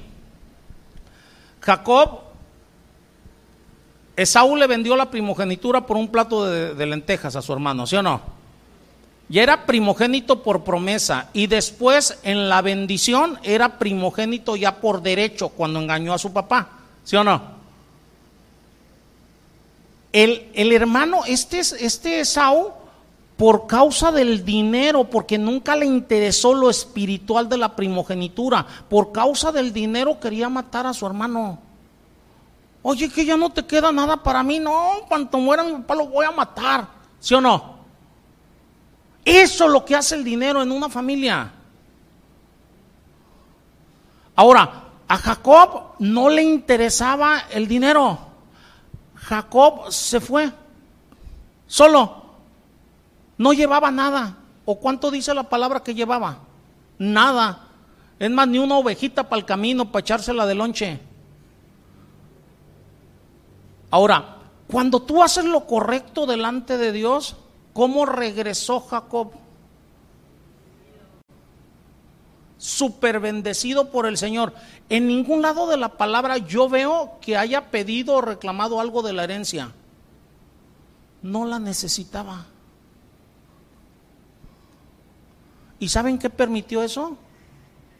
¿Se acuerdan cuando venía? O sea, En vez de venir a reclamar la herencia del papá que le correspondía, hasta le dio ganado y todo al hermano, ahí te va, ¿o no? Y, el verte a ti, hermano, es como ver a Dios y todo. Si nos estamos entendiendo, o sea, llegó humilde y no pidiendo ni exigiendo, dando. Y eso hizo que Dios lo bendijera todavía más. Para mí es muy triste voltear y ver que todavía buscan la dependencia de los padres a pesar de pleitos y todo entre familias. ¿Qué onda? No lo hagan. Y luego se agarran diciendo, no, es que no es justo. No, no, no, yo no estoy buscando la justicia de este mundo, estoy buscando quedar bien con el Señor y el Señor es el que me bendice. Y saben una cosa, hasta el día de hoy a mí no me ha hecho falta absolutamente nada de ningún bien. Nada. Ni en la pandemia. Yo he entendido que el que debe de proveer con la ayuda de Dios y con la gracia de Dios para el hogar soy yo. No debo estar atenido, o sea, ahí está mi esposa, pregúntele el que quiera.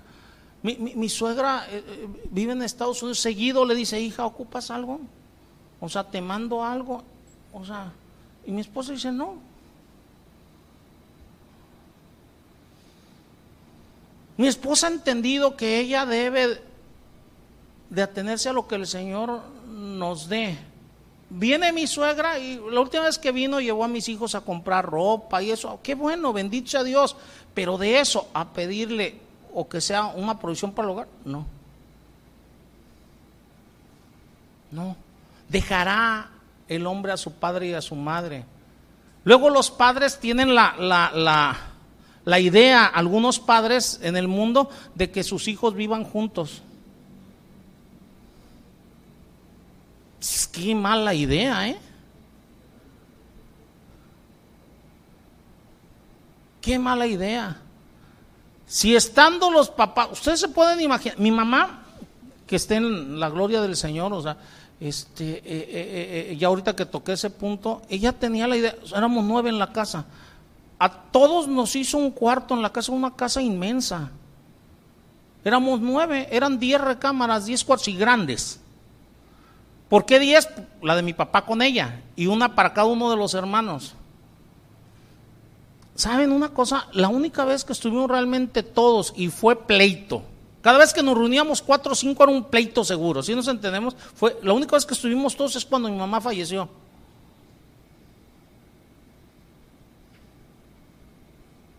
Ustedes se imaginan vivir nueve familias en un mismo lugar y hermanos, eso va a ser una locura, hubiera sido una locura. Yo les dije goodbye, nos vemos, adiós.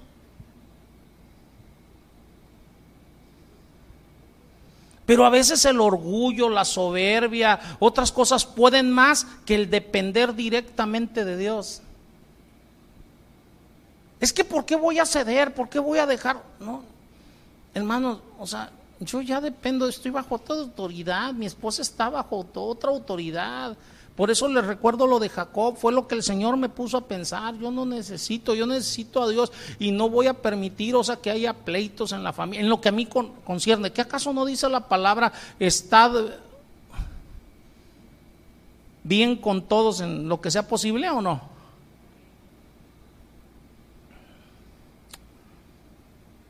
Yo soy el que debo de ser proveedor para la familia. Dios le da una fuerte advertencia a los esposos irresponsables en este caso. ¿eh? Dice 1 Timoteo 5.8, dice, porque si alguno no provee para los suyos y mayormente para los de su casa ha negado la fe y es peor que un incrédulo. Yo debo de creer que el Señor me va a dar lo que yo necesito para mi familia. Y repito, hasta el día de hoy me lo ha dado. Y en los momentos que no me ha dado la cantidad que yo quiero, pero siempre me ha dado lo que necesito, es por algo, porque el Señor quiere enseñarme algo, quiere mostrarme algo, y jamás va a ser el tener pleitos. Terminando con ese punto, o sea, los que me conocen lo saben, o sea, por nada me gusta alegar, pero menos por dinero. Ninguno ha sabido que yo ande legando por dinero. Cuando estaba allá en Barra hace muchos, muchos, muchos años, este, eh, me despojaron de la iglesia, terreno que yo compré y todo, se me decían los, algunos miembros de la iglesia, pero es que tú tienes los papeles, yo tengo los papeles hasta el día de hoy. O sea, pelea, no nada más eso, me dejaron con deudas de la iglesia. Y yo le dije a la iglesia, a ver, a ver, ¿a nombre de quién está el terreno? No, tuyo. ¿Quién lo compró? Tú. Entonces, ¿ustedes por qué quieren pelear? Digo, que no entienden lo que dice la palabra? Que, que, que si alguien te pelea la túnica, ¿qué dice? Déjale también la capa, ¿o no?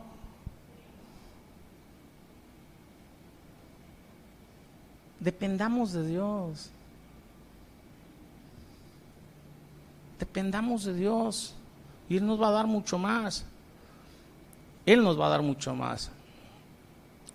En el mandato de unirse a, tu cónyuge, no solamente deben el esposo y la esposa dejar padre y madre, si nos sentemos y dejar todos los afectos, o sea, entonces, tú no debo de aceptar herencia. No, pues si ya te la dejaron como herencia, ya acéptala, pero no estés peleando. Si va a, haber pleito, pues mejor cede esa parte. Si nos estamos entendiendo, ¿no? ¿Qué hizo Jacob? Se dio. No peleó. Y Dios le bendijo. ¿Sí se dan cuenta o no? Entonces, no solamente el esposo y la esposa deben de dejar padre y madre, con todos esos afectos, con toda esa dependencia económica y todo, también deben de unirse el uno al otro. La palabra hebrea para unir es dabak y significa buscar diligentemente. O sea, en ese unir debes de buscar diligentemente el ser uno con tu esposa, con tu esposo. Aquí la pregunta es, ¿qué tan diligentemente has buscado estar unido a tu esposo o a tu esposa? Esto significa una presión continua para ser uno con el esposo, con la esposa. Y esto nos va a llevar a estar firmemente unidos. Aquí lo voy a dejar. Mejor la semana que entra continúo porque me emocioné y me fui de largo y ya vieron la hora que es. Aquí la dejamos. Exactamente aquí voy a, a continuar la semana que entra, si el Señor lo permite. Demos gracias, hermanos, por la palabra que el Señor nos ha dado el día de hoy. Señor, te damos gracias, Padre, en el nombre de Cristo Jesús, por la palabra que nos hace el día de hoy. Padre, muchas veces te ofendemos, ofendemos lo que te ofendemos con nuestras acciones por no hacer lo que nos pides, por no comportarnos debidamente, por no entender tus mandamientos, Señor. Yo te ruego que nos perdones por no hacer las cosas, por no investigar, por no buscar diligentemente el hacerlas como tú nos las pides. Pero al mismo tiempo te doy gracias, Señor, porque nos estás abriendo malas escrituras, porque tú quieres matrimonios firmes, sólidos, verdaderamente unidos, Señor, que pongamos realmente eh, eh, esa caracterización de lo que es la relación eh, de mi Señor Jesucristo con la iglesia, para que esa sea la imagen que nosotros reflejemos al mundo, que reflejemos a nuestros hijos, para que ellos deseen seguirte, honrarte, viendo lo hermoso que es vivir conforme a tus mandatos. Por eso tú nos dejas modelos de esos mandatos. Bendito seas por ello, Padre. Llévanos a ser unos hacedores de tu palabra para que a través de ello glorifiquemos tu nombre, Señor. Bendito y alabado seas por ello en el nombre de Cristo Jesús. Amén